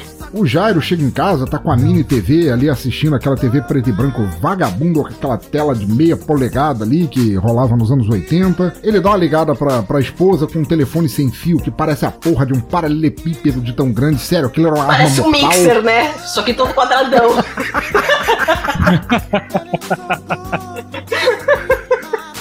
E, tipo, era muita ostentação. Porque já era caríssimo linha telefônica naquela época ainda. Aí ele fica, não liga pra ela não, não liga pra ela não. Como ninguém nesse filme consegue nunca ficar sozinho naquela porra daquele ator, ele chama o Jairo. Não, a gente tá sozinho aí, vamos ficar jogando biriba a noite inteira e bebendo e tudo mais. Vamos jogar poker. Mas o, o, o negócio é, eu achei essa cena um pouco tensa a primeira vez quando eu vi, claro, agora quando eu, quando eu revi eu sabia como acontecia o final, mas eu fiquei muito tenso quando eu vi aquilo, quando, quando moleque, porque eles começam a falar e ele já de cara fala que tá comendo a Leila, depois daquela, daquele papinho que rolou lá quando ele foi lá buscar o- os A documentos. cara que o Daniel Filho faz falando isso. Aham. A cena toda, ele tá fazendo. Ele, é, ele, é, foi, um- ele faz uma cara de cu. Aquela cara de sex offender, né? Come com fome. É, exatamente. o cavalo ele pergunta: comeu? Aí ele, com fome. É. ele faz bom. um beicinho até. E aí o, o, o Denis Carvalho pergunta, mas como? Eu tirei a roupa dela, eu amarrei as mãos dela com a blusa. Peraí, amarrou, cara? Mas mulher Nossa, direita aceita que isso? Ela aceitou. escândalo. E aí eu peguei a meia de seda e eu amarrei os pés dela. quê? Você amarrou os pés dela, a mulher. Ela E é um aceitou- escândalo aceitou. porque ele depois fala que amarrar a esposa não vale. Tem a outra frase maravilhosa ne- ne- nesse diálogo que é comer fora valoriza. É não. Como é que é? esposa não, minha mulher é direita. Comer no restaurante faz a gente valorizar a comida de casa, uma coisa assim. Sim, exatamente. Muito bom, cara. Chama ela aí, chama. Muito bom. E aí foi a cena que me deixou tensa, porque eles começam a falar aquilo, que o, o Denis Carvalho fala, não, mas peraí, se você comeu a Leila, eu também quero. Não, liga pra ela. Aí fica aquela que... E tem aquele comentário também, pensador, que, ah, não, não, peraí, tá errado, porque ter dois homens e uma mulher vai ficar briga de espadinha, não pode. Tem que ser duas mulheres e um homem, tipo, ah, que bonito, né? Hum. Isso é muito, muito gado do Bozo, cara. Não, cara, eu vou encostar em outro homem, né, pô? Tá ali, tem que ser duas mulheres pra mim. Que comparação magnífica. É, eles começam a falar que tudo é, tudo é permitido, só duas coisas não pode na vida: pederastia e assassinato. O Denis Carvalho fala: não, pra mim é só pederastia que não pode, porque assassinato você não pode saber quando alguém vai cometer. E o, Denis, o Daniel Filho dá uma, uma, uma cara estranha assim, que na época que eu assisti a primeira vez eu achei: caralho, não tá mostrando mais a, a Maria Zilda, a Leila, porque ele matou ela naquele negócio. Vai ter uma morte no filme. Mas não, não era isso. O negócio vai, vai escalando a conversa entre eles, sobre pederastia, assassinato, todos nós somos capazes, até que o Daniel Filho bate na mesa e fala: Então tá bom, vamos fazer o seguinte: você é macho, sou macho. Você é macho mesmo, sou macho mesmo. Então tá, vamos jogar aqui valendo o cu. Quem, quem perder, vira. Não, o cara já fica todo agressivo já. Cara, jogar. ele empolgadíssimo o tempo todo. com a cara de quem cheirou uma carreiraça. Que provavelmente tinha cheirado. Aquela pupila dilatada. Eu digo, caramba, o que é que tá Pega acontecendo aqui? cara. E o Álvaro virando uma bola, né? Pra dentro, né? Entrando no umbigo. Sim, ele virou o Sandshrew do Pokémon, cara. Ele virou um tatu e se enrolou. Agora, assim, eu, eu preciso comentar esse trecho do filme, porque, primeiro, quando eu vi a primeira vez, eu achei que o filme tinha sido mal editado. Porque quando o Jairo começa a falar que ele comeu a Leila, a come- que ele comeu a Leila, eu, o filme me deu a entender de que ele estava mentindo. O filme não deu a entender de que a conversa do Jairo com a Leila evoluído para uma trepada. É, não Porque parecia. o corte foi, Não, o corte corte foi abrupto. seco, né, É, tem muito corte Foi, seco foi no aquele filme. corte seco. Muito provavelmente devia haver alguma cena que né, juntos. havia essa apro- aproximação dos dois e essa cena foi cortada. Muito provavelmente, talvez pela censura, acredito eu. Primeiro foi esse corte. O tempo todo, o Álvaro é quem tava instigando o Jairo a cometer pederastia. Na verdade, o papo dos dois ali era o Álvaro, que era o homem de bem, entre aspas, né, o trabalhador, o provedor da família, dizendo que todos eram, eram capazes de pederastia e assassinato, mas dizendo serem capazes de cometer ambos. E do outro lado, nós temos o Jairo, que era aquele cara já corrupto, aquele cafajeste mesmo, que topava tudo. Que falou assim: não, você que tá falando isso aí, eu não falo nada não. Que, que o Álvaro até fala: Ah, eu tô ficando putanheiro e você tá ficando certinho? É, exatamente. Mas de qualquer maneira, cara, quando, quando rola assim o, o acordo, ele fala: não, eu sou homem e vou cumprir aqui, só não encosta em mim. Come a minha bunda, mas não encosta em mim. Gente, mas se a questão era só virar, não precisava nem ter tirado a roupa, era só riar a calça. Mas não, eles fizeram questão de tirar a roupa, deitar na Cara, cama. essa cena é muito tensa, porque eles vão indo e o, o Álvaro, todo, todo inquieto, assim, "Vai, não encosta. O Jairo vai chegando do lado, vai lá e dá um beijinho no pescoço. Ah, não, não encosta em mim e tal. Vou fazer, vou fazer porque eu perdi, porque homem honra a aposta, mas. E aí eles tiram a roupa, um na frente do outro. Cara, eles não piscam, um não desgruda o olho do outro, assim, eles tiram a roupa se encarando. É uma Não, tensão meio estranha e não é sexual. É uma Não. ten- tensão meio agressiva, né? Eu, eu até. Sim. Eu sou o macho Eu Não há pensei- conotação sexual na, na, na, na cena, não há. Eu até pensei que em qualquer momento o Álvaro ia sacar de um, sei lá, tesouro e enfiar no pescoço do, do Jairo, só pra garantir a masculinidade dele, tá ligado? Não, mas aí ele ia colocar a honra dele de homem de bem em jogo, né? Porque ele perdeu uma aposta e não ia pagar, aí ele ia se sentir desonrado. E isso lembra um vídeo clássico da internet. O truco valendo O o toba. Será que chamou a ambulância ali? Aquela cabeçona, crow de abroba. Meu irmão. rola aquela cena. É, Denis Carvalho, grande ator aí, grande ator, grande escritor e grande diretor da, da dramaturgia da televisão brasileira, é, era bissexual assumido. Eu não sei se ele está vivo ainda, sinceramente, eu não sei se ele está vivo ainda. Aliás, nem o Daniel Sim, Filho está. está. Ótimo. Ah, o Daniel Filho também. Rola a cena da- do, do um deitando e o outro por cima, é aquele. Muito realista essa. Você achou, velho? Achei, achei a, a cena, né? Achei extremamente realista. Eu, eu, parecia que o negócio estava acontecendo ali na real. Não duvidamos de nada, né? A gente apenas não pode afirmar. Nunca saberemos, né? Nunca saberemos. Nunca saberemos.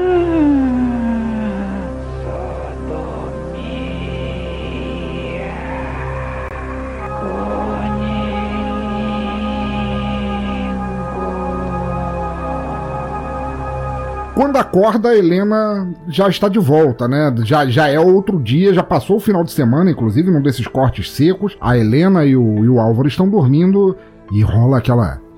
Não, desculpa, o Almir faz melhor. Por favor, Almir, como é que é? Não, nesse tem uma variação até. Começa sodomia, sodomia, de repente começa conilingue. Sim.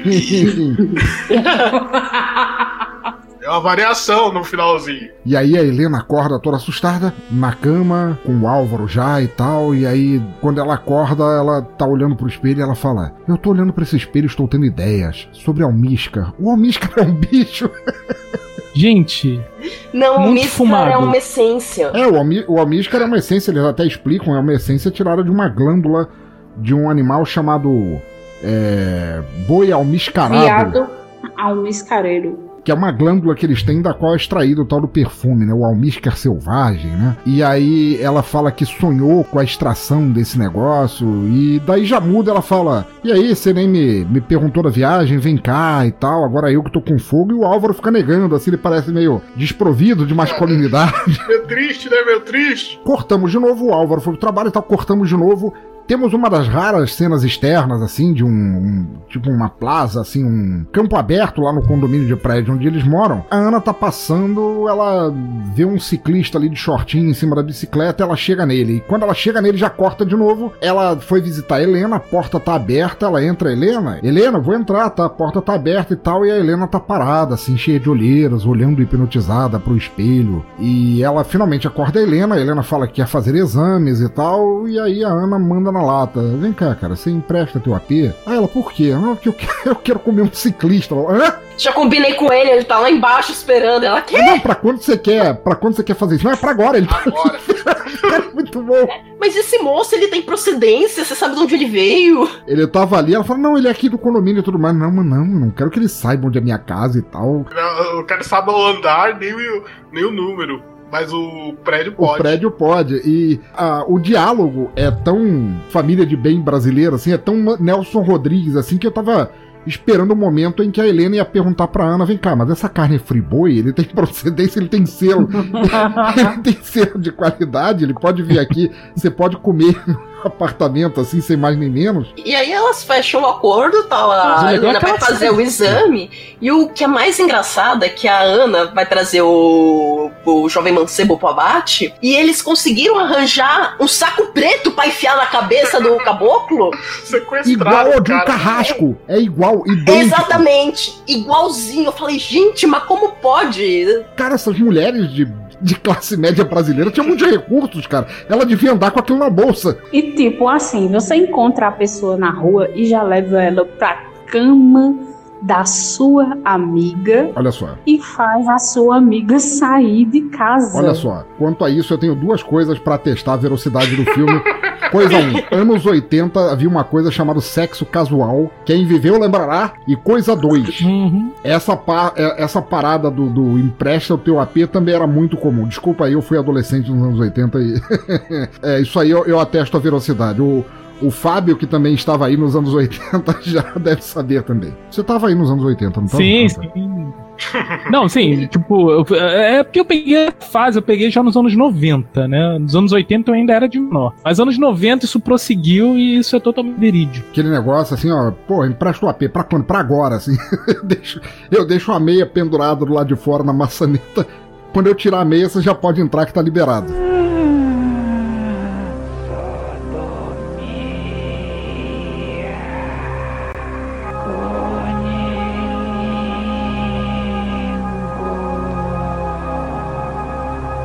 Ana vai, vai comer o, garotão, o garotão com a máscara de com capuz.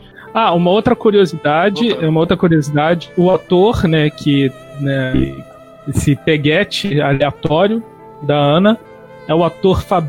é, não, Roberto Bataglin. Roberto Bataglin, é verdade, tem razão. Mas um aspirante a galã que acabou não acontecendo. Alguém falou em Mário Frias? Mas... que é o demônio, né? Porque tem a hora lá que ela vai tirar a máscara do cara. É, não. Primeiro começa que isso é uma cena muito legal, assim, que ele chega na máscara de carrasco, né? E, e a, a Helena, ela, como tem que desimpedir o AP, ela vai até a casa da Leila falar sobre sexo, enquanto a Ana tá dando um rango no garotão. E é muito legal porque eles entram e ela vai e dá-lhe chave de buceta em cima do cara e tal, e elas lá ficam intercalando a cena de sexo da Ana com o ciclista e a Leila e a Helena conversando, e elas falando, esses homens são tarados e tal. E aí dá uma doida na Helena, do nada ela vira pra Leila e fala: Você deu pro Jairo, né? Ah, dei. Ah, como se fosse assim, a segunda-feira, ah, dei sim tudo mais. Pois é, o meu marido ainda vai querer te comer, assim. E ela fala, sério? É, não. Na verdade, eu quero que, que você, se fosse acontecer assim, queria que fosse na minha frente, assim, para eu não me sentir traída. E aí volta para pro sexo lá da Ana com, com o garoto, e ele faz questão de tirar a máscara, ela faz aquele, não, eu tô comendo por amor à pátria, veste a bandeira do Brasil de novo. Não, mas quando ele tira a máscara. É, não, mas isso, é, isso é um pouco mais pra frente, né? Ele tá, tá com a cara realmente possuída, assim, ela tá realmente dando uhum. pro cão ali. E aí volta de novo pra elas e a, a Helena toda insidiosa, falando assim: se o Álvaro quiser, você topa? E a, a Leila fala: não, ele é um homem muito sensual. Ah, bom, era isso que eu queria, então vamos trepar junto. é, vida que segue e tudo mais. E aí volta pra, pra, pra Ana e quando tira a máscara, a cara dele, os olhos dele estão iluminados e tal. Tem, tem um, um, brilho na cara dele e tal, mas tudo bem. Passou, fodas à parte. Passou a noite, o, o Álvaro voltou pra casa e tal. Ele sente um cheiro. Que cheiro é esse? E aí nós temos a resposta. A Helena fala pra ele: Não, isso aqui é almíscar. Escuta, é, não vamos jantar fora não, tem uma razão especial para você ficar. Por quê? Ela fala, não, a Leila vem dormir aqui. A resposta dele é muito boa. Ela vem dormir aqui por quê? Estão dedetizando o apartamento dela. Pudico, né? Pudico. Pudico. E ela fala: não, ela quer dormir com você. Ele já, opa, mas quer? Não, eu quero participar. Eu, opa! Mas assim? É, não, mas assim, mas aí as duas chegam, cada um num vestido de lantejoulas. A, a Helena tá num vestido vermelho e a, a Leila tá num vestido preto, e aí é champanhe, e ele sai do banho só na toalha, não quer nem saber. Ela fala: aqui, toma aqui, veste esse smoking aqui, um brinde. Eu trouxe uma coisa nova para você, Helena. Ai, um acessório não é cocaína, mas isso não faz mal nada, mó bonzão, vamos cheirar. Então, é, era cocaína mesmo, eu entendi que era alguma outra coisa de mas cheirar eu, eu, que não era cocaína especificamente. Não. Então, é parte do filme em que ele tra... em que ele fala assim, eu trouxe uma coisinha para vocês, o que ele traz num vidrinho é pós. Que isso é uma droga é, comercializada assim, em pequenos potinhos, que é, ele é usado muito pela comunidade gay, porque ele causa um efeito de relaxamento que facilita o sexo anal. Olha aí. Tanto que ele é chamado pelos droga do amor. Só repete o nome da parada, é... como é que é? Poppers. Caralho, porque eu achava, eu tava crente que era cocaína, assim, direto, assim. Por aqui a gente chama de cinza de anjo. Esse que é o Angel Dust? Sim. Caralho, ah, velho. Ah, caralho, agora tudo fez sentido. Tudo faz sentido. minha cabeça. Tudo fez sentido agora.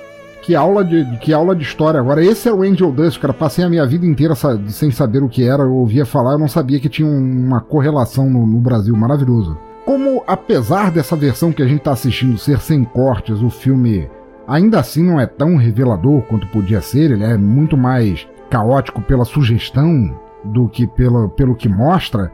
Nós não vemos o sexo a três acontecendo, nós só vemos todo mundo, todo mundo nu, tudo azul, todo mundo nu na cama depois. E de novo, tá todo mundo lá na boa, de repente começa o. Almir, como é que é? Sodomia, sodomia, sodomia, sodomia. E, e outras outros barulhos a ver. Não. Barulho de ca... Isso, barulho de casco, tem umas risadinhas Sim. no fundo e tal. Tem risadinha, os gemidos. E aí a Helena acorda de novo, ela continua sendo muito sensível, ela fica desesperada. Eu, eu ouvi cascos de cavalo, de um só cavalo. é isso que eu falo que eu, que eu amo Maria Zilda, assim, é que ela é muito, ela é muito natural em fazer aquela pessoa assim que porra, cara, você tá pirando assim, que ela fala assim, cara, eu nunca mais trago nada para você cheirar. Aí elas tentam voltar a dormir, rola o mesmo negócio, ela acorda, ela fala, não, eu tenho tido sonhos estranhos, que vida é essa e tudo mais. tem alguma coisa nesse espelho. Porra, cara, vai dormir, cara, não me enche. Eu passei a noite inteira dando pro teu marido, cara, tô cansadona. Tomei uma surra de rola aqui, porra. Aí ela vai pra sacada e ela tá ali sozinha, a. A Leila vai. Ela coloca o vestido que ela tava, Isso, né, velho? é, o que tava à mão, que a casa já tá a zona. A Leila vai até lá, elas conversam, assim, trocam um beijinho, não, tá tudo bem e tal, vai ficar bem e tal. E quando ela vai, ela vira pra trás, ela olha pro espelho e vê aquela luz vermelha. Ah, ela começa a berrar, ela viu o cão, acorda todo mundo. Os caras, o que que houve, o que que houve? Não, eu vi um homem de barba e cascos, não sei, era o diabo. E o Álvaro fala: Isso não existe, porra, relaxa. Aí eles conseguem fazer ela voltar a dormir. Ela cheirou demais e tal. Falar nisso, sobrou pó, sobrou um pouquinho. Então pega, pega, pega. E essa parte, gente, essa parte é muito engraçada. Porque eles resolvem fazer a, a, a, a exploração sexual mais sem jeito do universo, assim. Que chega, não, vamos pro chão. Aí a, a Leila pergunta: Você quer me amarrar também? E aí ele fala: Eu vi um filme japonês em que o cara raspava toda a sua pureza. Eu vou pegar o barbeador. E ela fica horrorizada: Não! Raspar. Raspar o arbusto não pode! Isso é indizível! Você vai me rasgar, você vai me rasgar.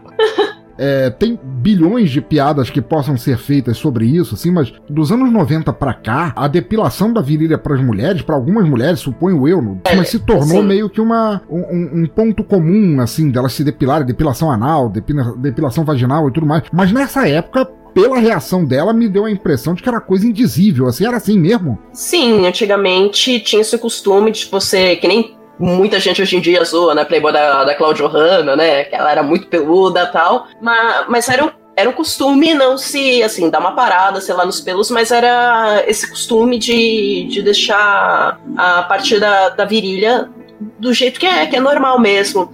Eu não sei se é por conta da interação maior do pornô na vida das pessoas, em que você tem que ver tudo muito bem certinho, e, se- e por isso começou-se a depilar tudo para você conseguir ter um close ginecológico maior, e também pelo fato de que você tirando pelo, acho que você acaba dando uma infantilizada na pessoa. Hum, interessante. Não sei se são esses dois pontos Olha que. só, não tinha pensado por esse lado. É, eu acho que esses É, são não. os dois pontos principais. É, o, E assim- mito, o mito do cu rosa, o mito da buceta rosa, o mito da buceta extremamente magra, lisa, apertada, mesmo que você já tenha ficado com 5 mil pessoas diferentes. É aquela coisa, assim, elas existem, não são um mito, mas não é que todo mundo é assim, gente. Uhum. Da mesma Uhum. forma que tem uma variedade de caralhos, vai ter uma variedade de cus, de bucetas e tal. Sim, claro. Não, não é assim. Não, mas é, é engraçado, porque eu lembro de ter lido em algum ponto, possivelmente no, em alguma das matérias da, de alguma. É, de alguém falando sobre a, de como era ser fotógrafo de revistas tipo Status, ou Playboy, ou Eliela, o que quer que seja, que eram revistas muito comuns, revistas masculinas comuns de, de alta classe, entre aspas, dos anos 80, falando que as modelos não gostavam de se depilar para tirar os. para fazer os ensaios, porque apesar delas estarem nuas, a, a pelugem vaginal assim ajudava a tapar, esconder um pouco mais, que era um tipo de puritanismo sobre a nudez, em, em que então havia muito poucas, muito poucos casos assim de mulheres realmente depiladas nessa época. E que isso teria mudado quando a Penthouse chegou no Brasil, que a Penthouse era aquele negócio, era close nas amígdalas e vai. Era agressivão, eles marcaram uma era na, nos Estados Unidos Sim. por esse tipo de abordagem editorial. Não, de fotos assim, do grelo muito exposto, Sim, cara. né? Era, É. era que nem um spin-off de Pinóquio, era o grelo falante. Nossa. O está entre nós. Seguindo. Então, tem todo esse problema com a Leila, entre ele e a Leila. Olha só o quanto tempo de, de foda da- entre Leila e Álvaro a gente empatou só com esse papo sobre a depilação. Tá rolando assim porque ela acha indizível. Não, você vai me expor pro mundo, você vai me depilar, é terrível. E aí ele dá uma, uma alternativa. Não, ele, peraí. Se você quiser, eu te enfio essa lanterna. Ela não tenta que é melhor. Pera, como minha senhora. Você prefere que o cara te enfie a lanterna do que o cara te depile com um barbeador que não causa corte? Como assim? E era aquelas lanternas bojudas de antigamente, É. toda preta, Tá de aço. sei lá, com aquela pilha D, né? Nossa. E sem contar.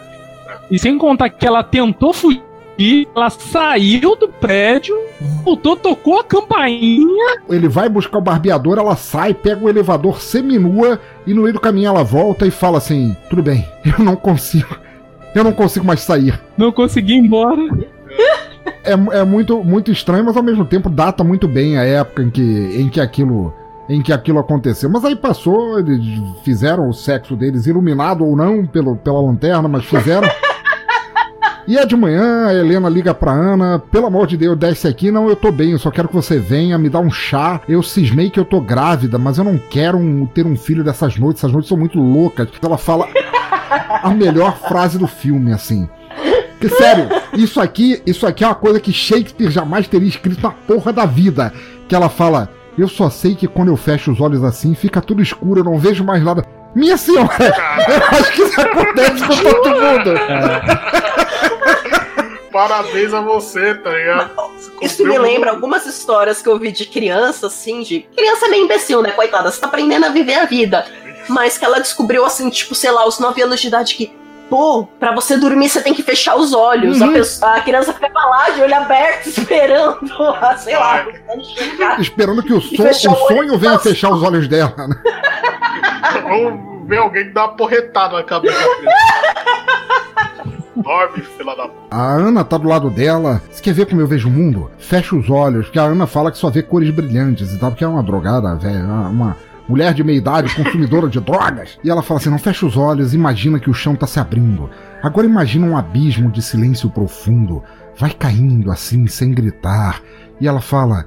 Eu tô tão preocupada, é assim que eu vejo a vida. Me abraça forte. Isso, me beija na boca, me conforta. Vamos pro quarto. O bagulho escala de uma velocidade gigantesca, velho. Isso é beijo no asfalto. E aí elas estão lá no quarto, tá pra rolar o rock das aranhas quase, e aí toca a campainha. E aí a Ana fala pra ela, não abra. E ela fala, segunda melhor frase do filme, eu não consigo não abrir. Minha filha, Mas, hein?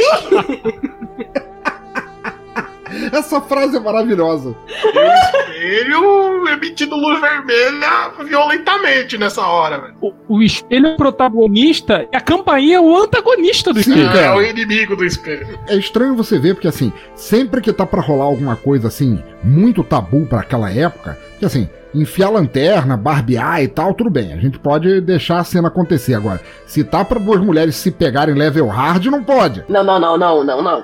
Pode, não, pode não. E então a campainha tá ali pra ela trazer. Não, não, peraí, cara, tem muita calcinha nessa cena, vamos chamar um homem pra cena e ela toca pra trazer o homem pra dentro. Não, não, não. Campanha aí da safadeza oculta, Sim. né? Vem a Leila. Ah, é verdade. Mas quem chega dessa vez É é, a a Leila. Leila. Ela chega pra, pra mostrar um vestido, porque agora, claramente, o apartamento da Helena e do Álvaro virou o The Room, que todo mundo se encontra naquela porra daquele apartamento.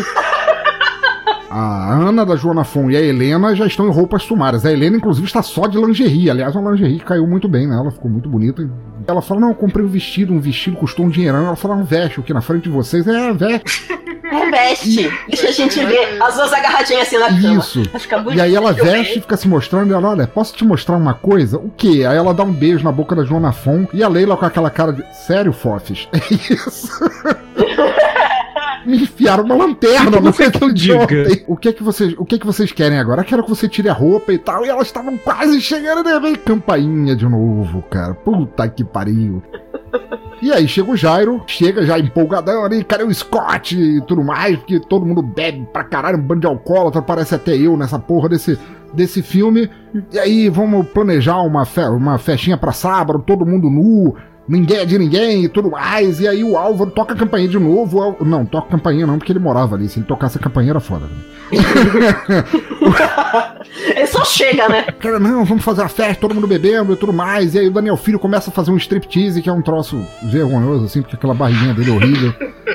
Que é meio desengonçado, né? O strip É, não, dele. né? completamente A desengonçado. mulher começa a falar que vai ma- maquiar o Jairo, né? Isso, e o Jairo, o Jairo claramente é um personagem é, bissexual, porra, ele não se importava nem um pouco, e porra, palmas pra ele, topzera, tá todo mundo curtindo, todo mundo dançando, aquela luz vermelha começa a chegar, e aí a segunda empata foda maior da, do filme, que a Helena estraga de novo, começa a berrar, fala, não, eu tô vendo o homem no espelho, não, você tá louca, isso não existe, aí ela fala, não, olha direito. Esse momento agora, até o final, eu queria deixar pra vocês falarem sobre isso, por quê? Porque eu acho que esse é o maior mérito da direção, e a gente nem chegou a falar lá no início, mas o, o Fontoura, o Antônio Carlos Fontoura, que foi o diretor, produtor, co-escritor, contra a regra, serviu cafezinho, tentou barbear a Maria Zilda, tudo foi ele nesse filme.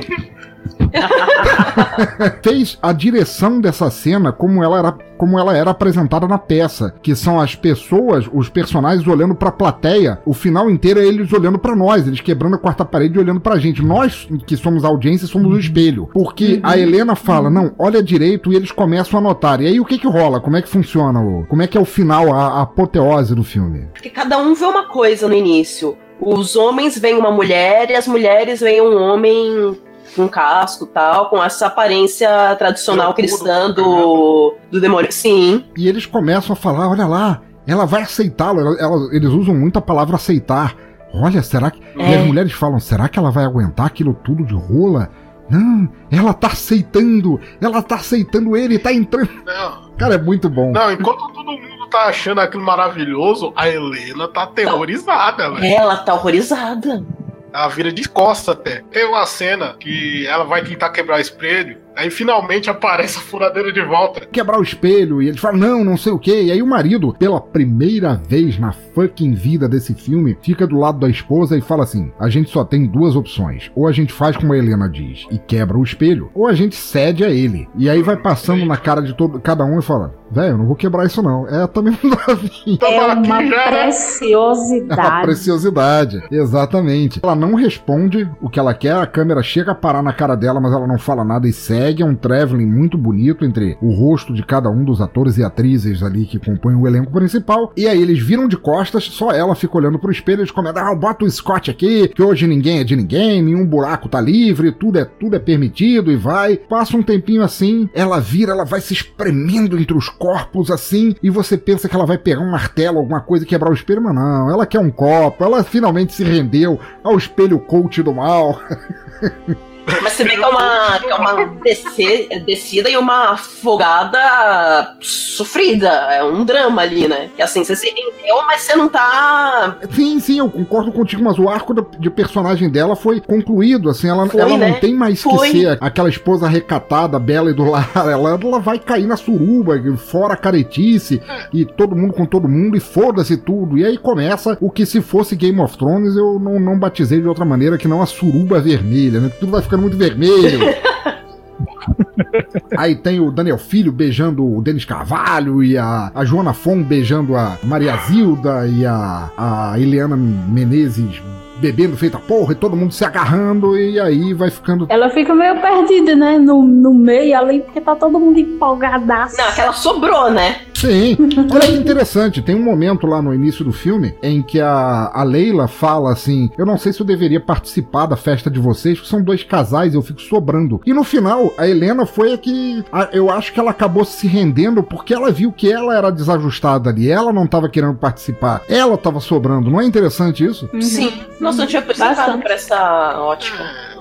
Meio que todo mundo que era do ciclo dela se rendeu. Ela falou, pô, se eu não me render, eu vou ficar sozinha. Já tô aqui mesmo.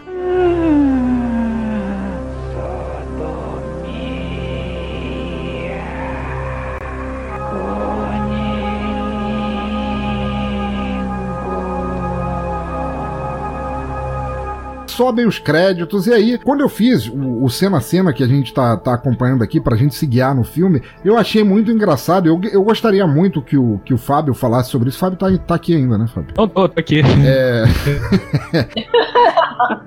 o primeiro agradecimento é um agradecimento especial. Se vocês não viram, vocês passaram batido nessa.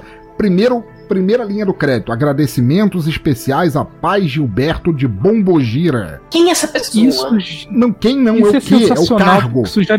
E, e quando o Fábio e eu falamos, assim, quando eu criei a sala e o Fábio falou: Não, eu vou gravar do notebook, é, manda um link aí pra eu testar. Ele falou: Cara, você viu a primeira linha do crédito? Aí eu falei: Não, eu fiz o cena a cena ali já tá ali, cara. Achei muito legal. É, Fábio, explica pra gente Por quê? que cargo é esse. Gilberto de Bombogira. Ele é um pai de santo, se ele é filho da entidade Exu no seu arquétipo feminino. E o mais interessante é que se a primeira linha dos créditos já é um agradecimento a pai Gilberto de Bombogira, não há menor sombra de dúvida que essa filmagem foi hardcore Enes. Sim. Foi muito hardcore. Para terem que precisar de um pai de santo, cara, esse filme não foi bolinho pra filmar. Não foi. Teve muita merda rolando ali. Teve. Velho, dá uma pensada. Com toda certeza. Dá uma pensada na importância cultural que esse filme tem no Brasil. Ele não apenas, de certa forma, escandalizou a, a sociedade classe média burguesa da época, ele escandalizou os Exus ao ponto deles precisarem de um pai de santo. Já houve outros filmes de, de terror. Você não encontra é, homenagens a Yorubás nos filmes do, do Zé do Caixão ou coisa assim. Já houve filmes pornôs muito mais indizíveis em tipos de cena e tudo mais, mas esse filme teve uma importância tal que deve, ele deve ter incomodado em muitos níveis, assim, que torna ele mais maravilhoso ainda de assistir. Sim, mas ó, teve um outro filme, teve um filme que precisou de, de sacerdote do Candomblé, que, se não me engano, foi Dona Flor e seus dois maridos. Sim. E isso eu vi que, segundo uma matéria da Globo News até, ou, ou do Fantástico, eu não me lembro, faz muito tempo. Estavam acontecendo vários problemas durante as filmagens, é, refletindo, crescendo, estava acontecendo muita coisa. Alguém da produção é, falou pro, pro pessoal do filme que eles estavam filmando na, e não pediram permissão às entidades para poderem filmar ali. Aí eles procuraram um pai de santo, fizeram as coisas ali e a gravação transcorreu tranquilamente. No, no, IMDB, o filme Espelho de Carne, ele tá classificado lá como obra brasileira com a qual ninguém se importa. Tem até alguns reviews de estadunidenses que falam que acharam o filme interessante e tal que a péssima qualidade que chegou nos Estados Unidos, afinal de contas, foi uma película transformada em VHS que foi mudar, mandada logo pro digital, mas nunca chegou a sair em DVD, tornou o filme meio incompreensível, meio quebrado visualmente de você olhar assim, porque ele é muito. a qualidade de, de, da transposição ficou péssima, mas ele ficou marcado com a tag word gay sex erótica. Eu, eu achei muito errado isso, porque só tem Assim, tem muito poucas cenas gay no filme, assim, na verdade. O que, que você acha? O que, que vocês acham disso? Acho que tá, tá guiado muito errado. Não é, cara, não tem nada a ver, cara. Pô, tem uma cena do cara dando filó, tem um, um, dois ou três beijos entre duas mulheres e só, assim, não era pra. Eu achei bem babaca. Mas pro americano uma cena já, já conta. que o pessoal vê aquilo. Rapaz, ele tá dando cu, não pode, não. Gay sexo erótico. Não, não, rapaz, é, é ridículo isso. Devia ser, pra mim, devia ser broxante erótica. é, não, que eu...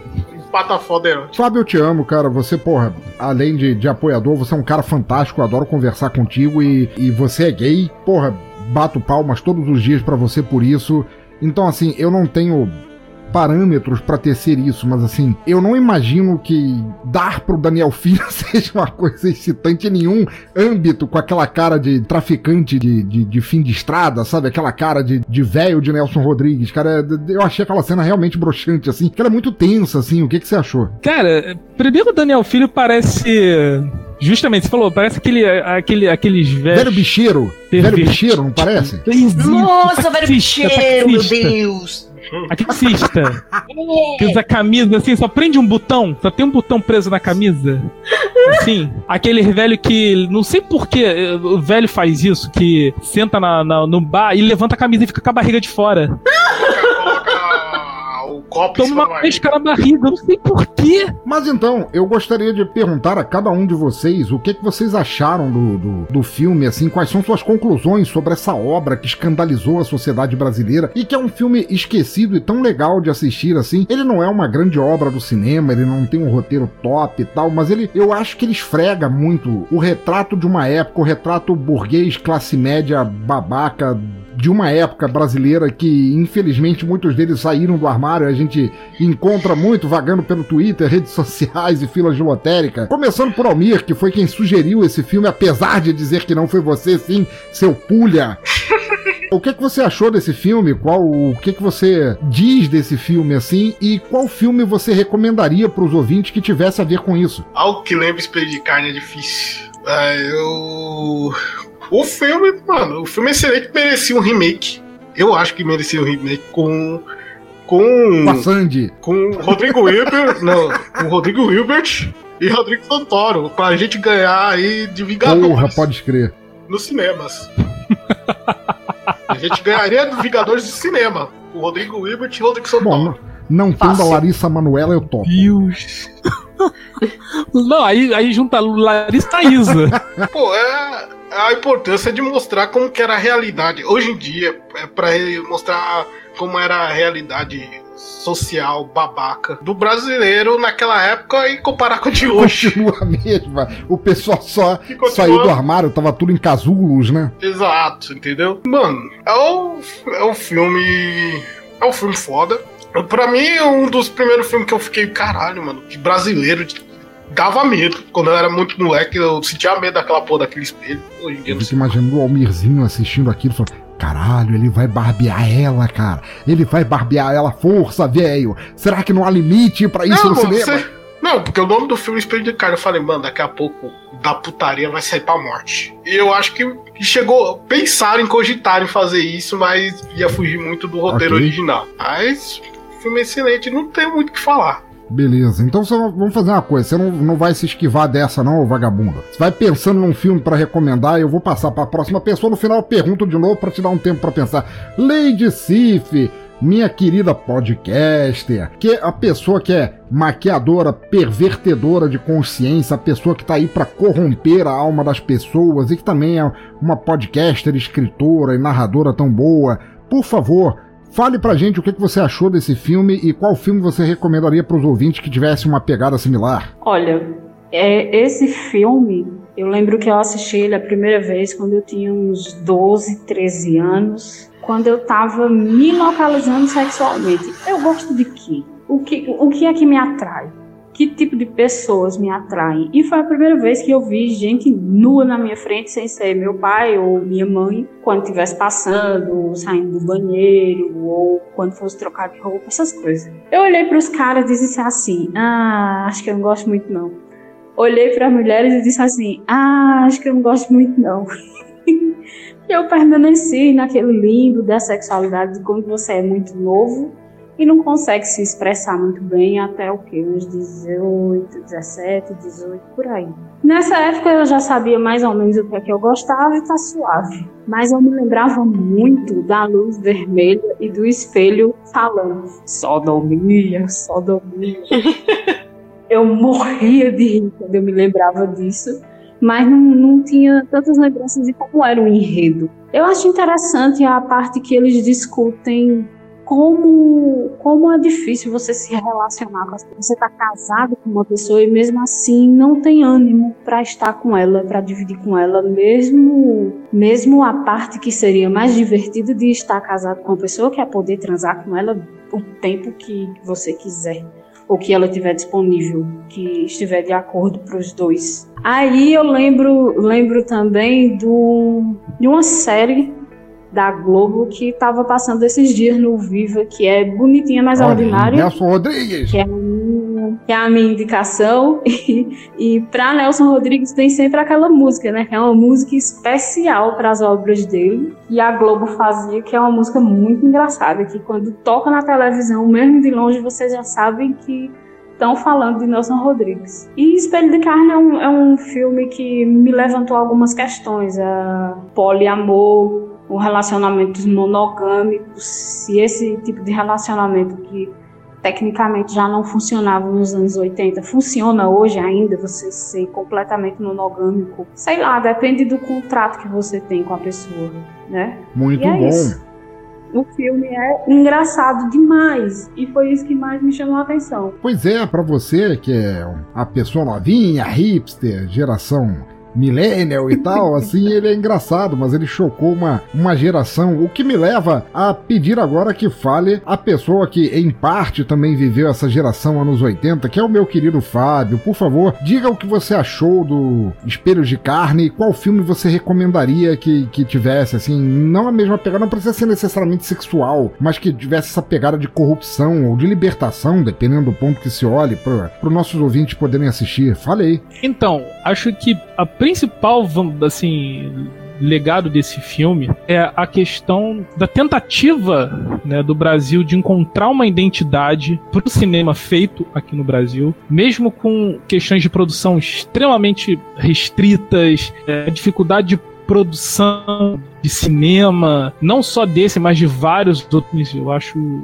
que é muito vitorioso você ver um filme Até desse. porque é uma coisa que é rara ter no Brasil, né? Que é cinema de gênero. E se é um cinema de gênero, né? Ele é um thriller erótico, né? Exatamente. E eu recomendaria um filme que eu acho que, em termos de tensão e de, de reviravoltas, eu recomendo o filme Prova de Fogo, que também é dos anos 80, né? Que é um filme com o Pedro Paulo Rangel, é, Maite Proença, Elba Ramalho faz uma participação no início do filme. Tem de candomblé, um ban no filme e, e tem umas reviravoltas muito. Tem alguns toques de erotismo, mas não, não tão evidente quanto o Espelho de Carne. Mas é um filme muito legal, vale a pena, porque esses filmes são realmente uma tentativa do cinema br- brasileiro buscar uma identidade própria. Excelente. E isso eu acho muito vantagem. E isso eu acho um mérito, coisa que hoje eu não vê tanto. A gente vê muito uma tentativa de associar o cinema brasileiro ao que é feito nos Estados Unidos. Também conhecido como Globo Filmes, né? Pois é. Então, claro, a gente tem coisas muito boas aí. Se vocês procurarem os filmes de Raduan Assar, Um Copo de Cólera, que é foda pra caramba, né? Lavoura Arcaica. Cinema de guerrilha que é feito, inclusive. Tem coisas que se salvam. Justíssimo, muito bom, muito bom mesmo. Condessa Vanora, minha querida, quatro vezes já no Necrofilme, com o cara aí já te coloca na posição de reincidente masoquista de estar aqui. Por favor, conta pro pessoal o que, que você achou desse filme e qual filme você recomendaria. Eu gostei, eu fiquei com algumas sensações conflitantes, mas na parte de como o filme é construído. Porque como ele foi inicialmente uma peça de teatro, eu ainda acho que faltava alguma coisa em relação ao roteiro para fazer essa conversão para a linguagem de cinema. Me incomodou um pouco esses cortes secos, de indo para para algum lugar, faltando um pouco mais de recheio ali na, na trama. Mas ele é um filme muito interessante. Eu gostei do fato dele ser um retrato social muito cru daquela época. Eu adoraria ver uma regravação desse filme, mas com o aspecto moralista de, de hoje em dia. E com mais orçamento tal, porque me parece também que foi feito um, num sistema meio de guerrilha ali. A gente tá pagando as contas aqui, mas a gente quer, quer fazer ele porque quer contar essa Sim, história. eles tiveram, se você olha nos créditos, assim, tem uma. Os créditos são muito curtos, os créditos finais, assim, de quem participou, porque a gente tá acostumado de ver aquela montoeira de pessoas trabalhando. Os créditos foram muito curtos, mas tem uma sessão gigante é, citando as lojas que vestiram os personagens, as lojas que cederam decoração, que cederam aparelhos, fora aquele cara que eu acho que ainda foi o estagiário de alguém que desenhou aquele espelho, que é a coisa mais errada do filme. Então, assim, é cinema de guerrilha mesmo, é cinema feito ali com o troco do pão pra fazer uma ideia acontecer, né? Agora, eu pensador. uma ideia original. Fala. Não, assim, falou sobre retrato da época, se quiserem ter um retrato sobre os anos 80, muito interessante. Tem um filme que é um, é um dos filmes da minha vida, um dos filmes que eu mais amo, que se chama Bar Esperança. Porra. O último que pede. Hugo Carvana, Marília Pera, Thelma Heston e o nosso mestre Pereio, Silvia Bandeira, e é um retrato dos anos 80, assim, que estava sendo os anos 80, do que viria a ser a década de 80, e vale muito a pena. Mas continue aí, Vanora. E assim, eu achei uma história inspirada, muito criativa, e eu adoraria vê-la com mais corpinho, sabe? Porque assim, ele é um filme interessante, mas chega a ser assim, oh meu Deus, que filmão. Eu dou pra esse filme três espelhos de banheiro daqueles com a bordinha laranja. ah, muito bom. Ah, achei- reais, né? É de 3 reais, esse mesmo. Achei, achei bacana. E assim, a minha indicação é um filme do Sion Sono chamado The Forest of Love, A Floresta do Amor. Cara, eu te amo, eu amo esse filme. Sion Sono é tudo. É, então assim, ao invés da figura do espelho, a gente tem uma, uma figura que é uma pessoa, que ela é enrolona, e o filme ele vai. O bizarro que é inspirado no caso que aconteceu mesmo. Isso que torna as coisas mais perturbadoras. E mostra como essa pessoa ela vai conseguindo manipular as outras que estão à volta dela, fazendo todo mundo descer um turbilhão de loucura. Tem o erotismo, tem nudez, tem, tem loucura. É só loucura acontecendo nesse filme, assim, é. Tem na Netflix, ou- acho que tem também nas locadoras do Paulo Coelho, vocês conseguem achar, mas acho que vale muito a pena assistir esse filme. É a coisa mais próxima, assim, que eu consigo lembrar que é parecida com o Espelho de Carne. Maravilhoso. E eu nunca tinha assistido esse filme. Assisti agora essa primeira vez que você passou eles pra gente ver pro episódio. Muito bom, maravilhoso. Muito obrigado. E Almir, voltamos a você. Estamos de volta aí. Qual é a tua indicação, meu querido? A minha indicação é um filme nacional também, do, do ano passado, que é o Macabro. Que é um filme de um caso real que aconteceu no interior do Rio de Janeiro. Que tem uma pegada social forte. É tenso, tenso demais. Como posso dizer, o filme é macabro Pô, mesmo. very nice, very nice demais, cara. Muito bom. E agora eu queria. Peraí, puta merda, é só falar num filme que tem a campainha interrompendo todo mundo que já toca uma aqui. Inferno de vida que é gravar esse podcast. Vocês aguentam aqui rapidinho, eu vou ver quem tá chegando e eu já volto. Quem será uma hora dessas? Correio! You have mail.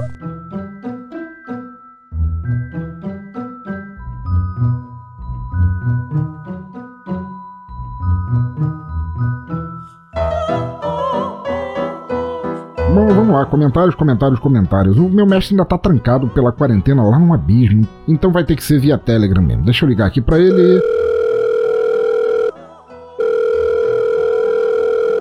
É normal. Eu tô no cabaré tomando umas com Madame Bovary. Não pode esperar essa desgraça? Foi mal, mestre, é que o senhor não veio e. É, bem, eu fiz um episódio novo de lá pra cá e o, o último rendeu comentários e. Anda com essa porra, tá me estragando o clima aqui. É, ok, mestre. Primeiro comentário de Ruren Catino, nosso padrinho, que é lá o, o podcaster do Por Outro Lado podcast, que escreveu pra gente dizendo: Cara, que filme doido. Adorei assistir e também gravar, e com a conversa entendi melhor várias partes. Como dica para quem ouviu o episódio, procure a música também que é bem maneira. Supimpa o episódio. Caro Rulli, muito grato por vossa gentileza ajudar a apoiar o Teatro Escuro do Pensador e por ter participado do episódio também. Se de forma alguma esse anormal teria conseguido dar a ele um pouco de inteligência sem a tua presença e dos demais participantes. As músicas do filme são mesmo excelentes, me renderam uma playlist perfeita. E aquela música do Iggy Pop sobre ser o mal puro, hum, estou tocando até hoje aqui embaixo no abismo. Volte sempre. Mais alguma, imbecil? É, sim, mestre. Eu tenho a mensagem do Norberto Silva, que teve aqui no último das leituras. Grande escritor, amigo, tá sempre aí comentando, que disse pra gente. Esse filme parece tão maluco que realmente vou precisar separar um tempo para ver. Mais uma ótima dica que, claro, vai ocupar meu escasso tempo para essas coisas. Parabéns pelo excelente episódio. Norberto, apesar da completa ineficiência do pensador em qualquer coisa que faça, você ainda vem aqui sempre ouvir e comentar, além de ser um ótimo escritor. Isso ou pode indicar problemas mentais ou perversão masoquista, e qualquer uma das duas que tenha sido me agrada. Assista ao filme, que ele é bom mesmo, e volte para comentar sobre este também. Passar mal e bom Halloween. Manda outra, normal. É, sim, senhor. O próximo comentário veio de Ricardo Banniman, que além de padrinho também faz o excelente Auto Radio Podcast, lá onde tem o Flashbackson, que eu gosto tanto, e ele nos diz: Só pelos primeiros 20 minutos esse necrofilmicon já merece o Oscar. Tenha bolas ou culhões e aperte o play. Senhor Banniman, o podcaster dos carros velozes e músicas de qualidade. Tenho certeza de que o pensador está em êxtase por teu apoio visita e por ser um podcaster de tanto talento. Até diria o mesmo sobre mim, mas como Deus cósmico do caos eu não tenho sentimentos humanos. Obrigado pela visita, obrigado pelo comentário. Espero ter os culhões de todos os humanos, principalmente os que não virem esse filme em minhas garras, e saiba que eu aprecio muito o teu conteúdo. Tem mais alguma? É, não, mestre, pra, pra esse foi só isso aqui. Hum, pensador, em vez de ficar todo ouriçado como alguém prestes a perder o cabaço, fale novamente da Infinity Tour e peça a teus convidados que escolham uma música. E agora não me perturbe mais que Cleópatra está fazendo uma dancinha ali no palco e eu quero assistir. Adeus e passar mal. Tá bom, vamos lá. Oi, você. É você aí se esfregando no espelho para ver se pega um tesão demoníaco como do filme? Recomponha-se e vamos falar de novo da Infinity Tour. Já acessou o site da Infinity para ver tudo que ela pode fazer por você? Faça isso de uma vez e transforme a tua vida numa orgia turística sem fim. Infinity Tour é viagem, turismo em números, turismo pedagógico, gastronômico, city tour, ecoturismo, aventuras, luas de mel, turismo corporativo. Uau! Ele só não tem viagens para aquele apartamento ali do filme porque deve estar tudo pegajoso, melecado, sei lá, aquele povo todo se comendo sem parar e nenhuma faxineira contratada. De qualquer maneira, vá logo bisbilhotar tudo que a Infinity tem a oferecer para você se esbaldar quando esse vírus estiver vencido e você puder embarcar nessa viagem de uma vez. Vá em bladobladoblado.infinity.tour.br. Os links estão no site, no post em toda parte. Curta a Infinity no Facebook e aproveite para dizer que a conheceu aqui neste reduto de turistas loucos e vá já fazendo as malas. Não espere o espelho te perseguir. Oi, gente, desculpa. ah, Lord Achagura é um bruto comigo. Ele quis me barbear ainda agora. Queria primeiro agradecer a cada um de vocês que esteve aqui pra gente falar de um filme que pelo qual a gente não dava nada e a gente riu tanto e falou tanto e acabou que é um filme importante porque ele gerou tanta discussão e eu, porra, não tenho, eu não tenho lanternas ou barbeadores ou espelhos suficientes para agradecer a todos vocês. Então gostaria que vocês passassem seus links de contato, por favor, começando com Senhor Almir, por favor, como é que o pessoal te acha nessa internet da sodomia, sodomia do, da podosfera? o pessoal me acha no, no portal Curva de Rio, no curvaderio.com.br, lá eu participo do podcast dos meninos. E no Telegram do, do Pensadores Loucos eu apareço é por lá de vez em quando. Lady Sif, minha querida, tua vez, cara, brilha aí, diga como o pessoal pode te achar dentro e fora da podosfera, fala de você como maquiadora, solta o verbo aí. Como maquiadora, eu ainda sou uma iniciante, mas eu posto bastante das coisas que eu faço no Instagram e no Twitter eu tô mais livre para conversar bobagens, para falar o quanto eu tô odiando ficar em quarentena, mas mesmo assim eu vou ficar porque eu quero sobreviver. Em todas as redes sociais você me encontra como Lady Sif e o podcast que eu faço está lá no Teatro Escuro e se chama A Queda do Véu. Você vai encontrar ele em todos os agregadores. E eu quero agradecer ao Pensador pelo convite e foi maravilhoso estar com vocês aqui hoje. Fábio Oliveira, meu querido, cara, porra, primeiro podcast, cara, e foi logo para falar desse filme, cara, pô, você não tem ideia de como eu estou me tocando só de eu saber que eu inaugurei você nos podcasts. Fala pro pessoal onde o pessoal te acha, fala de você dentro, fora da podosfera, que você não participou da podosfera até agora, fala de você nos crochês da vida e tudo mais. Então, é, primeiro, é, eu lembro exatamente como esse filme surgiu no nosso, no nosso imaginário. Quando eu sugeri que o filme é, falasse sobre pornô chanchado e você sugeriu. Não, foi o Almir, eu juro. O o carne. possui o meu corpo de vez. Peraí, não, essa frase ficou bem errada. Vai. Tá, é, vamos, vamos, vamos. É. Sodomia. Mas então, gente, eu como eu sou frustrado aí, eu tenho uma página no, no Instagram, que eu, meus trabalhos de crochê, que eu faço meus amigos imaginários, né? Que dá algum ah, minha existência, minha desgraçada existência que é o crochê barbado. E é isso aí, me sentindo desvirginado, já tô acendendo um cigarro, tomando um bom drink, perguntando: oh, foi yeah. bom para você? Condessa Vanora, porra, também podcaster, grande amiga de longa data, cara, quarta vez, se eu não me engano, num necrofilme com uma das pessoas, você e o Vulto, assim, são os maiores sofredores que voltam aqui para gravar. É, terrível.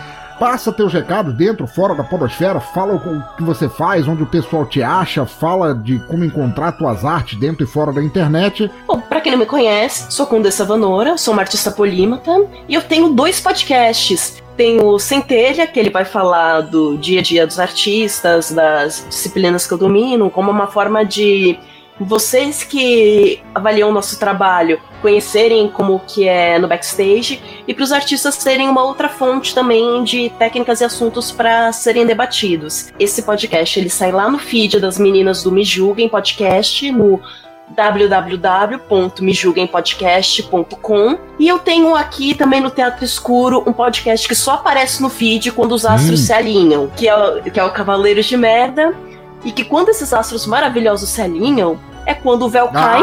Ah, muito bom. Mostrando como é uma reunião de uma sociedade secreta conspiracionista. E nas redes vocês vão me encontrar como arroba Artes. E lá vocês dão uma conhecida nos trabalhos que eu faço, nas ilustrações, maquiagens, danças e costuras e afins. Maravilhoso, maravilhoso. Fábio Oliveira, meu querido, agora, pô, você que tá aí fumando um cigarrinho, por favor, diga pra gente Se você pudesse exemplificar numa música o que Espelho de Carne significou para você, escolha essa música para encerrar o programa aí, para embalar o pessoal que tá em prantos agora, se for do, gaso e do gado, e perceber que não evoluiu desde os anos 80 e pro pessoal que gosta de experimentar lanternas, barbeadores, jogos de pôquer e tudo mais. Diga qual a música que vai encerrar o programa.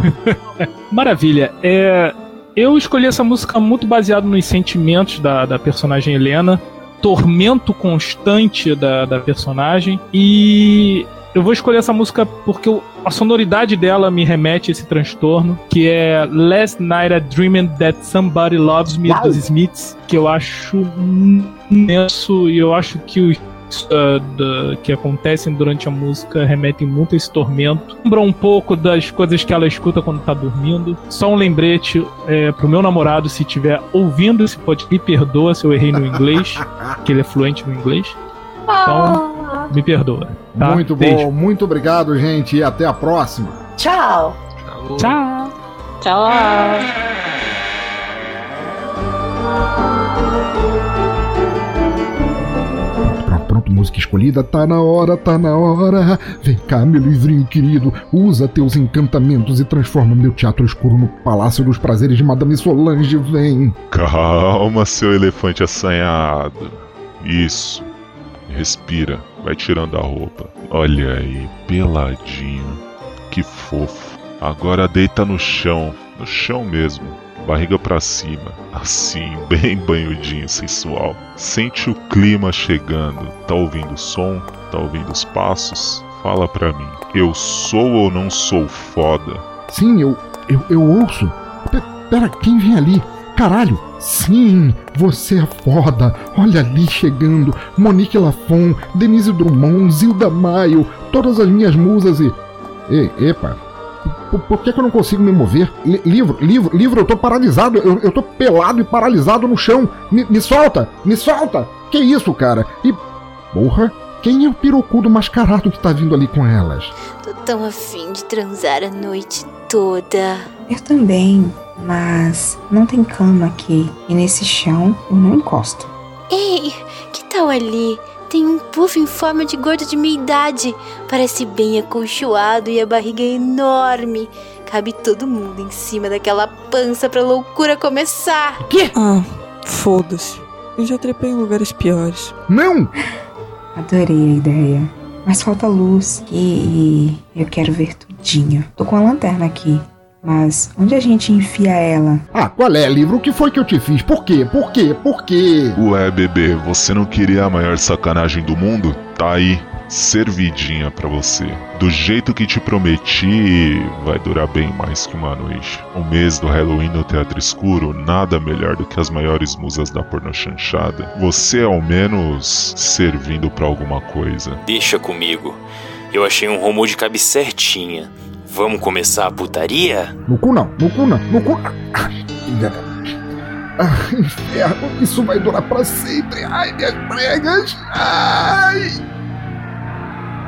Participaram deste episódio Rodolfo Sá como o livro, também Thais Souza e Matheus Mantuan, respectivamente do La Cesta e do Curva de Rio, Cris Souza do Devaneios de Cris e Emily Rocha como participantes da Suruba.